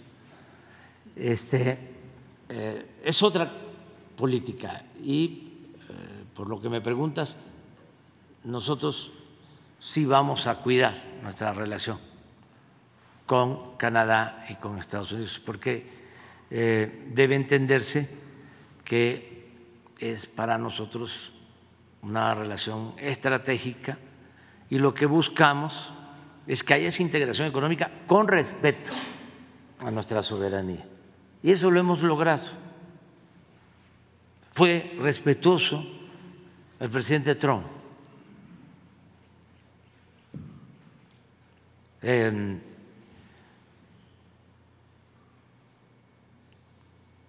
dos, tres veces que me propuso enviar eh, comandos para llevar a cabo operativos en México lo convencí de que no era eso el camino y aceptó. Y con el presidente Biden, pues ya lo expliqué. O sea, eh, ha sido muy respetuoso, siempre habla de un pie de igualdad. Entonces, es integración económica con respeto a la soberanía. Y aquí, eh, desde luego, que está de por medio temas como el de Cuba. Nosotros no aceptamos ese bloqueo. Se nos hace una violación flagrante a los derechos humanos. Y ningún país, por poderoso que sea, tiene derecho a bloquear a otro pueblo, a otro país. Máxime si se trata de la sobrevivencia de millones de personas. ¿Por qué bloqueo? Eso es medieval. ¿Dónde queda la libertad? Yo sé que es un tema polémico, pero no podemos aceptar que un país, cualquiera que sea, se erija, se eleve a gobierno supremo, se constituya como el gobierno del mundo y se imponga eh, afectando a cualquier otro país, por pequeño que sea. No aceptamos eso, ni de Rusia, ni de China, ni de Estados Unidos, de nadie. O sea, creemos en la independencia de los pueblos, en la soberanía de los pueblos. Entonces eso es. Presidente, buenos días. David Pérez de Tejada, de Grupo Audiorama Comunicaciones. Preguntarle, aprovechando que está el Gabinete de Seguridad, dos temas. Uno sobre la trata de personas, es un delito que se ha venido incrementando en, el 2000, en este año. Eh, muchos de ellos son niños, niñas atrapados o captados por las redes sociales, eh, si se está haciendo una estrategia diferente, si se va a ampliar la estrategia, qué se está haciendo en cuestión de cortarles el financiamiento, porque según datos de la Secretaría de Seguridad de Chihuahua, por ejemplo, estiman que el crimen organizado tiene ganancias de 100 millones de dólares eh, mensuales eh, por este crimen. ¿Qué, ¿Qué estrategia se puede hacer para mejorar y tratar de erradicar esto si el gobierno federal también estaría interesado en hacer una campaña de prevención para los padres, porque muchos de los chicos o de las niñas son captadas por las, por las redes sociales. Esa sería la primera pregunta. ¿Podrías? Con su permiso, señor presidente, mire, decirles dos cosas básicamente. La primera es eh, relacionada con que hay una comisión de trata de personas efectivamente eh, que está encabezado por la Secretaría de Gobernación y en donde participamos varias instancias. Hemos estado trabajando en la prevención, en la atención y en la sanción que debe llevar este delito. Pero efectivamente en algunos lugares, en algunas zonas del país, este delito ha estado a la alza. No es en todo el país, sino en algunas zonas específicas. Entonces, si usted no dispone de otra cosa, presidente, sí nos gustaría presentar eh, más adelante unas dos láminas para decirles dónde está el delito y qué efectivamente está haciendo la comisión que trata de este delito de trata. Si es así, este, y si nos los permite para más adelante decir exactamente una a una las estrategias que eh, están eh, viendo este delito, le voy a decir que también pues es, eh, se trata no solamente de la atención o de la prevención, prevención del delito de trata, sino la otra parte que es la persecución del delito y que evidentemente pues tiene que ver con otras autoridades y con fiscalías y con la Fiscalía General. Entonces, propondríamos eh, hacer unas láminas para explicarle en dónde estamos en este delito. Sería el próximo martes. Cuando se pueda, en el siguiente informe, presidente. ¿En 15 días? En el siguiente informe, ¿te parece? Ok, perfecto. De seguridad. Sí, sí en 15 días. Perfecto. Eh, Otra pregunta, señor presidente. Eh, bueno, se están llevando a cabo licitaciones para la contratación del servicio médico integral de anestesia, pero en el concurso han notado que hay empresas que están participando y estas han sido, algunas de estas empresas han sido acusadas de prácticas monopólicas incluso como tapadera, ¿no? O sea, está una empresa y atrás de ellas están empresas, alguna de ellas incluso tiene que ver con el grupo de Atlacomulco contrarias a, este, a, lo que ha venido anunciando y que algunas de ellas las han anunciado aquí en la mañanera.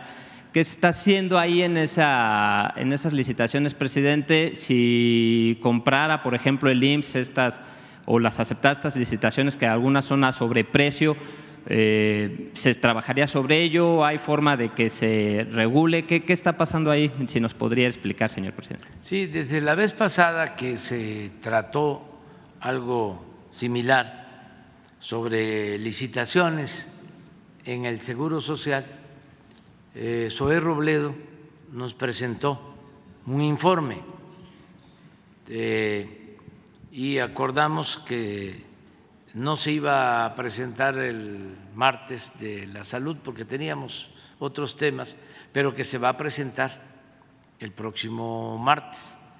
Eh, él va a explicar eh, qué se está haciendo para que eh, empresas que han sido sancionadas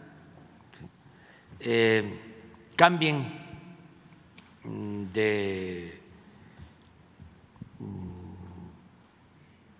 de giro, más que nada se vuelvan a constituir, cambien de nombre pero al final de cuentas son las mismas, y, participen más caros. Sí, y vuelvan a participar en las licitaciones. Entonces, él ya tiene esto bien eh, analizado, eh, casos incluso en los que se ha sancionado, y si te parece, el martes nos los explica. Perfecto. ¿sí? Nos explica bien qué se está haciendo. Perfecto. sí estamos conscientes de eso.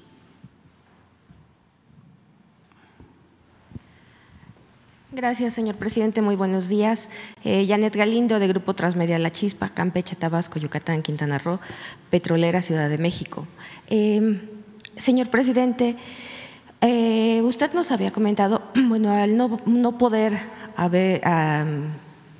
no poder hacer eh, una demanda de, parte de usted hacia el abogado eh, César de Castro, abogado de, García Luna, em, ya que pues, las leyes estadounidenses lo han protegido independientemente de que pues, él lo ha difamado.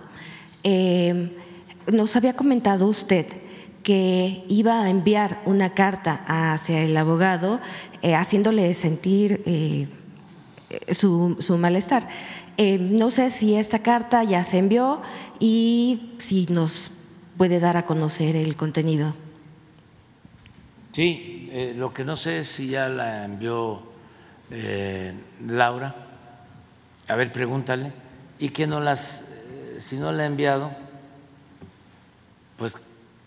No se puede. no, yo creo que sí, porque es lo mismo, es hacer público lo público. Lo público. se le iba a enviar al abogado a través de Esteban. Ya la tiene Esteban. Ah, vamos a ponerla aquí de una vez. Sí, se puede. Porque este, me comprometí a eso, ¿no? a hacer una carta para este abogado. Eh,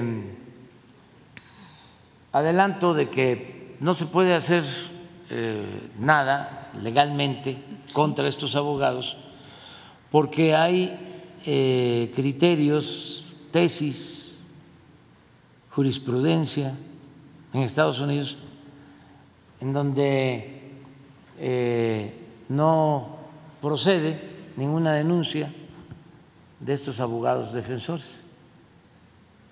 Desde hace algún tiempo, pedí la opinión de abogados amigos y coincidieron en que no era este, viable presentar una denuncia en contra de este abogado que eh, de manera eh, malintencionada, cuando está interrogando a uno de los testigos en el juicio de García Luna, eh, le dice que si él había sostenido en otro tiempo, durante su proceso, de que eh, había entregado dinero él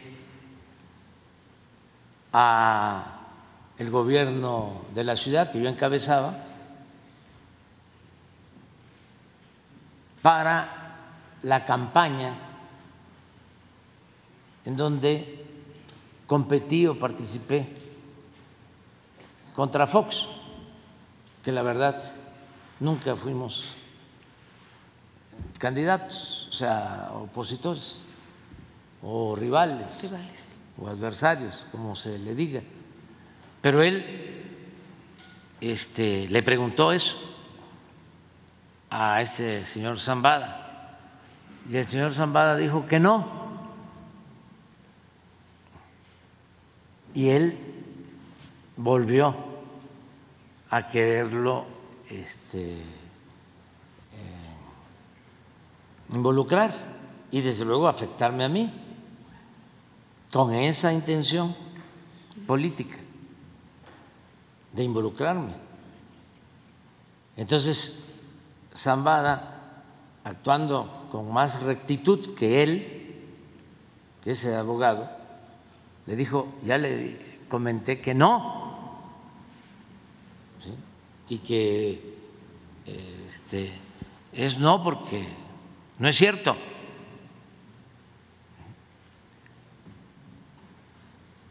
Pero resulta de que estos abogados eh, no pueden ser denunciados, están protegidos y además, y esto puede ser una simulación que deberían de revisar en el gobierno de Estados Unidos, estos abogados son como de oficio, que supuestamente no cobran. Entonces, tienen la fama de que no son abogados eh, poderosos, de despachos que cobran mucho dinero por defender a presuntos delincuentes sino que son abogados modestos, como abogados de oficio, y que eh, la Corte eh, o las fiscalías los mm, invitan a participar mediante un procedimiento que tienen para seleccionarlos y no cobran Pero, ¿cómo eh, se constata que no cobran? Cuando él tiene una actitud de defensa a ultranza de García Luna. Y que además no creo que no supiera que nosotros tenemos pues diferencias con García Luna y con el jefe de García Luna, el jefe político de García Luna, eh, Felipe Calderón. Ni modo que esté ajeno a todo eso. Y el propósito era este, dañarme. Entonces, esta es la carta que le envío por este medio le expreso que he tomado la decisión de no presentar denuncia alguna en su contra por haberme difamado en el juicio de su cliente Genaro García Luna en la Corte Distrito del Estado de Nueva York. Consulté a varios abogados y resulta que usted, de conformidad con las leyes vigentes en su país, goza de impunidad. Es decir, no hay sustento legal para interponer una demanda a quien de hecho calumnia y difama, pero se encuentra protegido de acuerdo al criterio, y aquí en comillo, porque así establece esa resolución,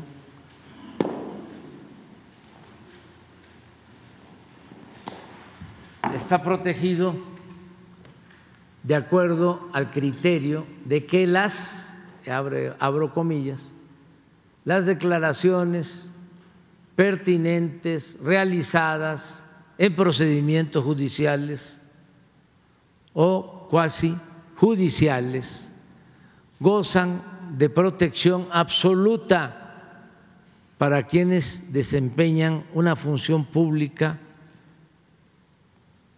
puedan hablar libremente para que quienes desempeñan una función pública puedan hablar libremente para representar comprometidamente a sus clientes sin temor a represalias o riesgos financieros. Esto es lo que prevalece. No omito confesarle que tenía muchas ganas de denunciarlo, no solo por cuestiones personales, sino por su actuación alevosa y arrogante de poner en duda la dignidad del presidente de México. No obstante, como este asunto no solo es de carácter jurídico, sino político y fundamentalmente moral, decidí escribirle esta carta para exhortarlo a que nunca olvide que el fin no justifica los medios, que la mentira jamás podrá prevalecer por encima de la verdad y que lo más importante en la vida no es ni el poder ni el dinero, sino la honestidad. Esta es la carta. Gracias.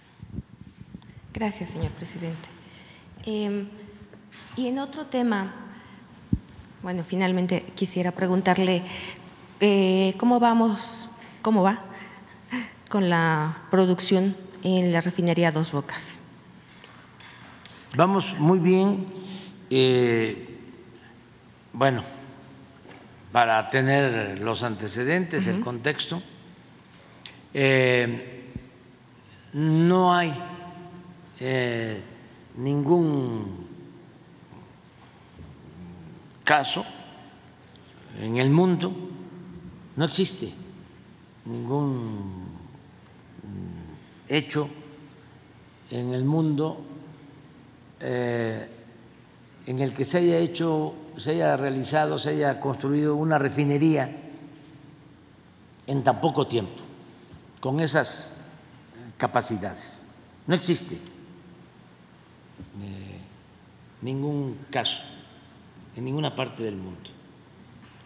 Eh, siempre las obras estas trascienden los periodos de gobierno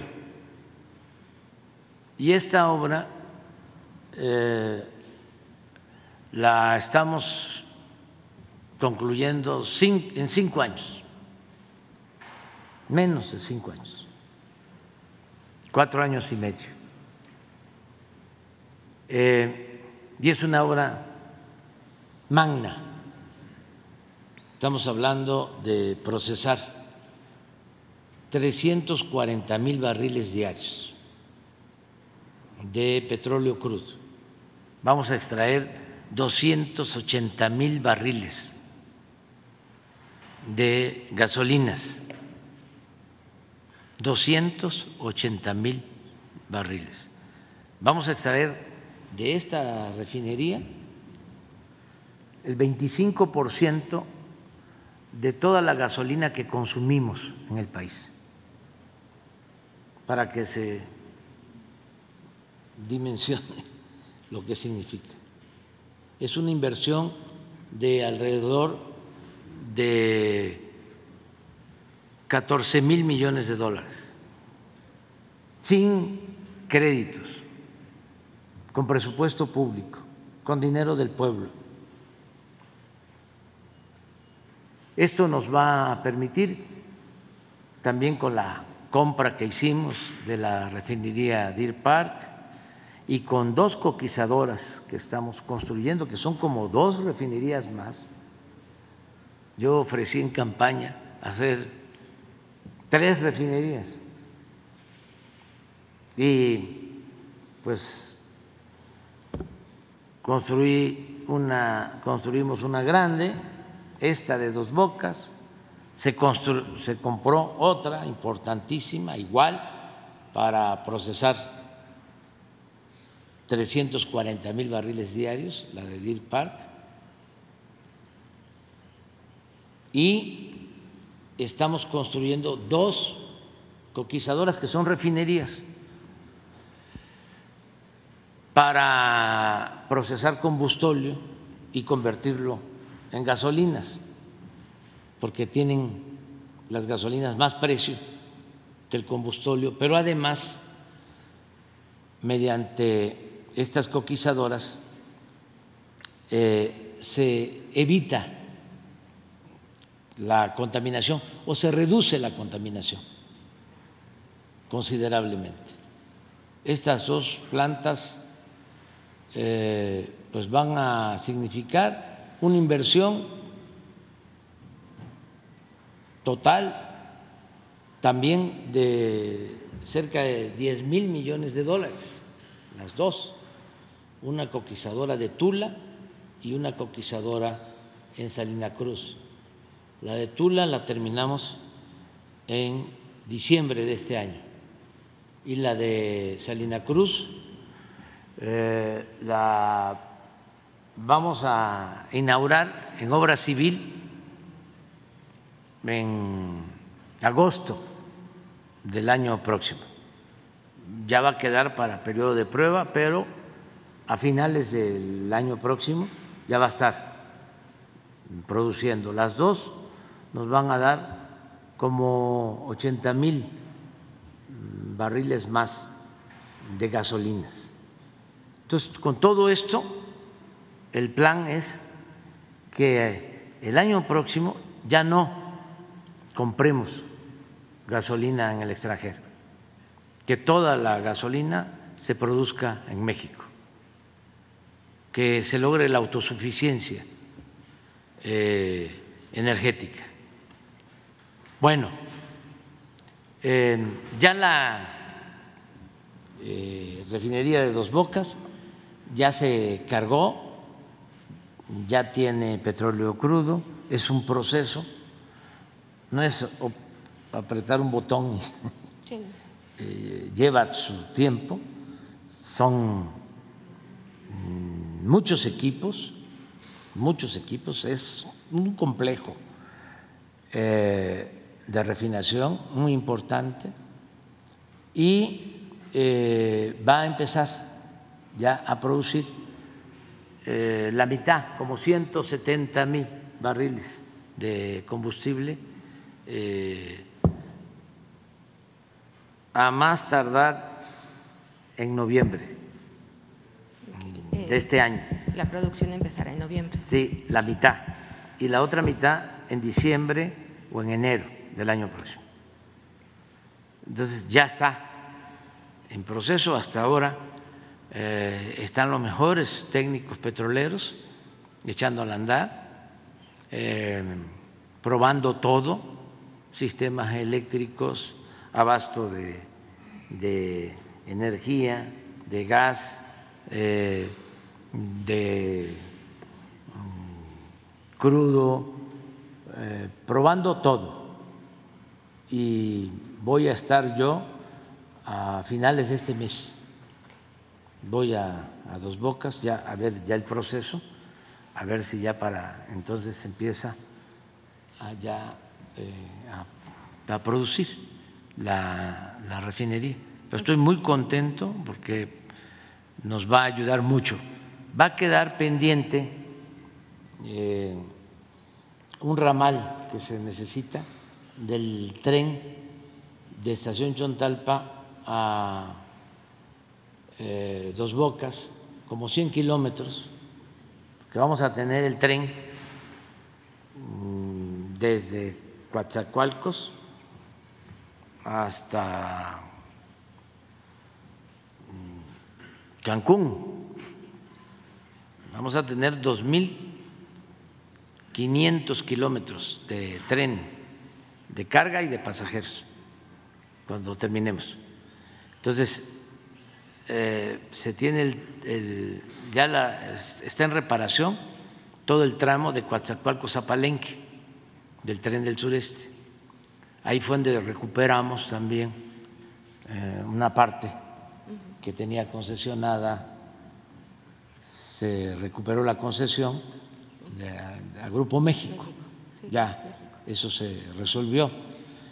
Eh, entonces, de Coatzacoalcos a eh, Palenque hay una estación que se, eh, que se ubica en el poblado Estación Chontalpa y de ahí, a ver si no pones un plan de este, Chiapas, Tabasco. Em, de ahí hay que construir un ramal, pero solo se tiene la mitad del derecho de vía, ya no, ya, ya no, me, ya no nos alcanza el tiempo. Entonces va a quedar el proyecto ejecutivo para que el próximo gobierno decida. De todas maneras, es esto.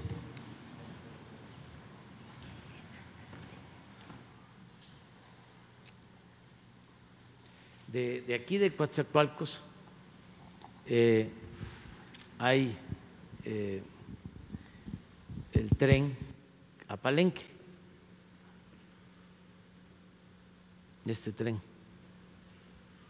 Entonces la carretera, pero aquí va la línea del tren a Palenque. Y les comentaba yo que ya de Palenque, pues a Cancún, el Maya, hasta aquí, y de aquí a Coatzacoalcos de Coatzacoalcos va a quedar también hasta acá, hasta Salina Cruz, y eh, de Istepec hasta Tapachula. Todo esto, tren público, todo el sureste, va a quedar comunicado. Bueno, eh, para sacar eh, combustible hace falta eh, aquí pasa el tren, por aquí, por aquí está esta estación que les comento. Sí, a ver, que se llama Estación ah, ah, sí, aquí está.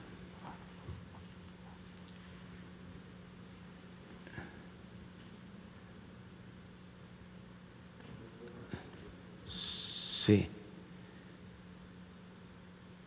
Sí, es este, es este, exactamente, aquí está. Este es el poblado Estación Chondalpa y este es el ramal. Aquí viene el, todo esto es el tren. Este es Guatemala. Todo esto lo estamos rehabilitando. Todo esto, todo esto, todo esto, esto hasta aquí y aquí empieza el Maya. Y este ramal nos va a quedar pendiente porque la refinería está allá, en dos bocas. No vamos a tener ningún problema porque se puede sacar el combustible por eh, eh, autotanques y tenemos el puerto de dos bocas para sacar el combustible por, por mar de dos bocas eh, hacia eh, Progreso, Puerto, eh, Puerto Progreso para la península y de dos bocas a Coatzacoalcos y a Veracruz y todo el Golfo. Sea, la refinería está a 200 metros del puerto. Eh, quedó ubicada de manera estratégica, pero además la ubicación de la refinería de Dos Bocas está bien pensada porque en Dos Bocas hay una terminal de petróleo crudo. Ahí llegan, eh,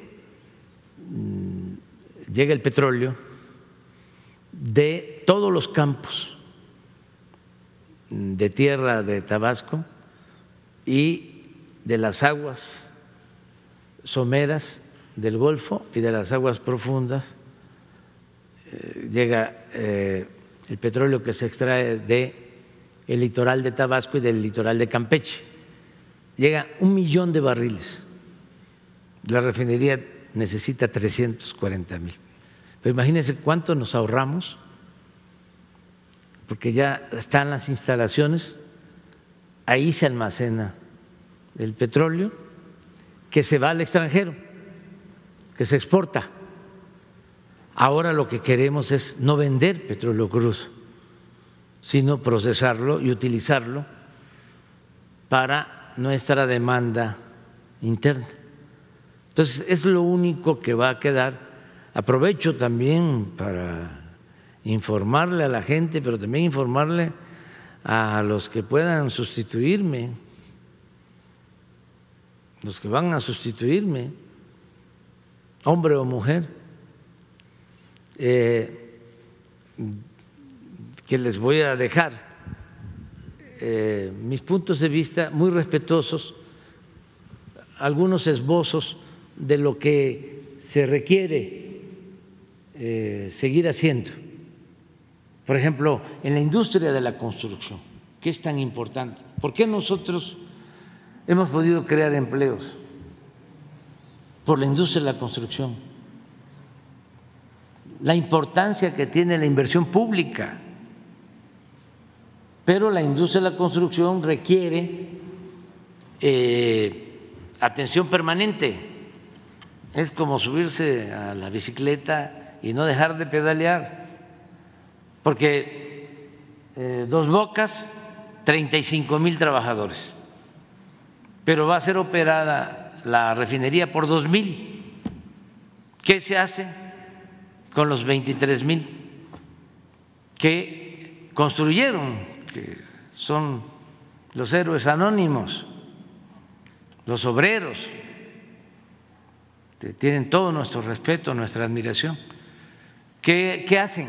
23 mil trabajadores. Bueno, ahora no hay problema porque está el tren Maya. Allá debemos de tener 50 mil trabajadores y se van a requerir más. Pero luego también tenemos el istmo, los 10 polos de desarrollo del istmo, eh, las vías que se están reparando en el istmo, la coquizadora, nada más la pura coquizadora de Salina Cruz debe estar ocupando ahora entre cuatro y cinco mil obreros. La de Tula, también cuatro o cinco mil obreros. Pero hay proyectos eh, de construcción permanente, no parar no parar, eh, seguir eh, haciendo infraestructura, obras públicas, para seguir creando empleos. Eh, entonces, es por lo de tu, tu pregunta que me ayuda pues, a explicar más cómo tiene que ser el, el desarrollo futuro. Luego vamos al norte y tiene mucho potencial todo el norte, la zona fronteriza. Eh, nada más que ahí también hay que ordenar ya el crecimiento. A ver si nos, bueno, ya no, lo dejamos para mañana, pero eh, sí quiero presentarles la situación del agua, que conozcamos todos la disponibilidad de agua que, se tiene en el país, de aguas subterráneas y de aguas superficiales, porque eso lo tenemos que cuidar. Esa es otra cosa. Ya no se puede seguir eh, utilizando agua para cultivos que demandan de mucha agua o empresas que también demandan mucha agua en algunas regiones del país, porque el agua tiene que ser para consumo eh, doméstico primero, primero. Y eh, lo que eh, sobre para el desarrollo empresarial, para la agricultura sobre todo, pero eh, manejar con planeación y de manera racional el agua. No en el sureste, claro que hay que cuidar el agua también, pero en el sureste tenemos el 70% del agua del país. Exactamente, exactamente, desde aquí, desde el istmo, que eh, es Veracruz, Oaxaca, si hablamos de las cuencas, el Papaloapan y eh, eh, todos los, los ríos de esta región del istmo hacia la península, con excepción de Quintana Roo, que ahí tenemos más escasez de agua pero el resto de los estados tenemos mucha agua, 70% de todo el agua del país. Ahí están los ríos más grandes, el Papaloapan, el Grijalba, el Usumacinta, el Candelaria, ríos muy grandes y, por ejemplo, el Usumacinta no tiene ni una sola presa. Desde que nace en Guatemala, mm, llega todo el agua al mar, todo el agua. Ahí hace falta obras de infraestructura eh, para la utilización del agua, porque es también paradójico. Hay mucha agua, pero eh, si no se cultiva en épocas de seca con riego, no se tiene producción suficiente, no hay mm, mayor producción. Y sobre todo no deja de ser más barato y este, más ecológico el tener energía eléctrica que se produce con agua. Y ahora ya no se requieren hacer de grandes presas para generar energía.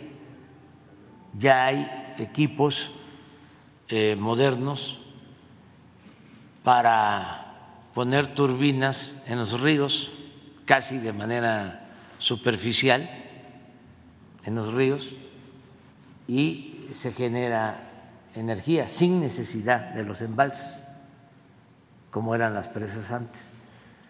Todo eso lo tienen que seguir desarrollando los nuevos gobiernos. Y decía yo que en el norte muchas, pero muchas posibilidades. El plan Sonora tiene eh, muchas posibilidades de, desarrollo. Eh, todo el Pacífico, por su vinculación con Asia, y el Golfo, la vinculación con Europa. Ya iniciamos, a ver si pones este, lo de, ¿eh? ¿Lo tienes? A ver, nada más así un, un, un, esbozo, miren, lo que está en rojo significa agotamiento ya de mantos.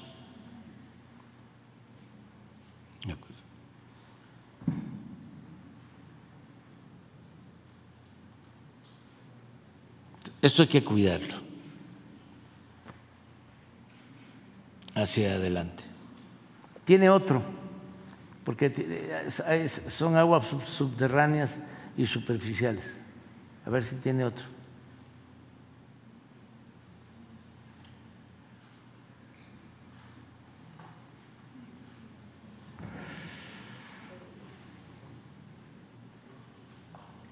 Si no,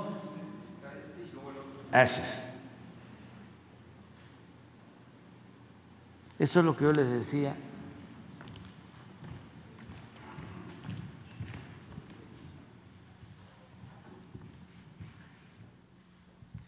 Entonces, por eso también el desarrollo del sureste es importante. Adelante el otro. ¿Lo tienen? Por regiones, sí. Esto lo vamos a, dar a conocer eh, por ley. Tenemos que hacerlo. Nada más estamos afinando eh, para eh, estar de acuerdo, de acuerdo todos, medio ambiente, con agua, agricultura y ya tomar una decisión para cuidar el uso del, agua. Muy bien, ya mañana hablamos, eh, nada más a ver, pon, lo, que nos presentó hoy la Secretaría de Marina eh, de, de la planta de licuefacción Sí.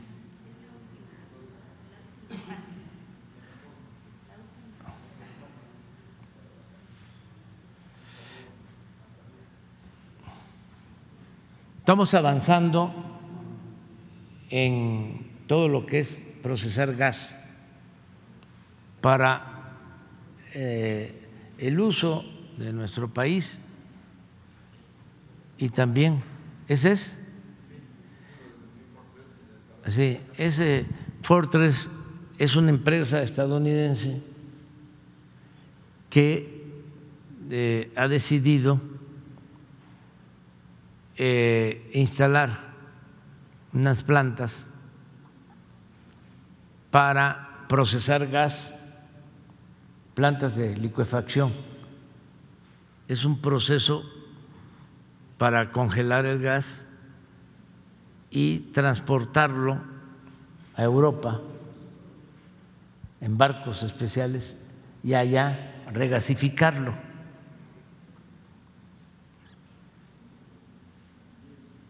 Este es un acuerdo con la Comisión Federal de Electricidad, Son es esta plataforma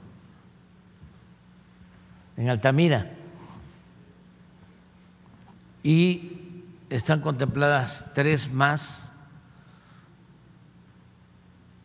una en un campo que dejaron abandonado con una inversión de 1.500 millones de dólares, mar adentro, en las costas de Veracruz. y no queremos que eso se convierta en chatarra. Se llegó a un acuerdo también con la misma empresa y ellos van a invertir para hacer exactamente lo mismo de Altamira en la plataforma esta de gas de Pemex y otra planta de licuefacción también en el Golfo, en Coatzacoalcos, tres. Esto va a permitir que no falte el gas en México, pero que también podamos exportar excedentes de México y de Texas, porque estas plantas de licuefacción se alimentan de ductos marinos que vienen de Texas y de ductos de Pemex.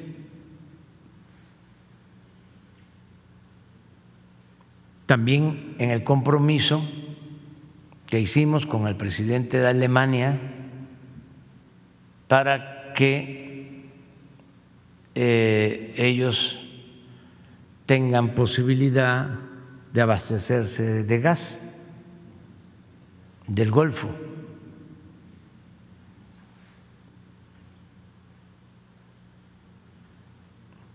Ahí vamos avanzando. En el Pacífico, lo mismo se está haciendo.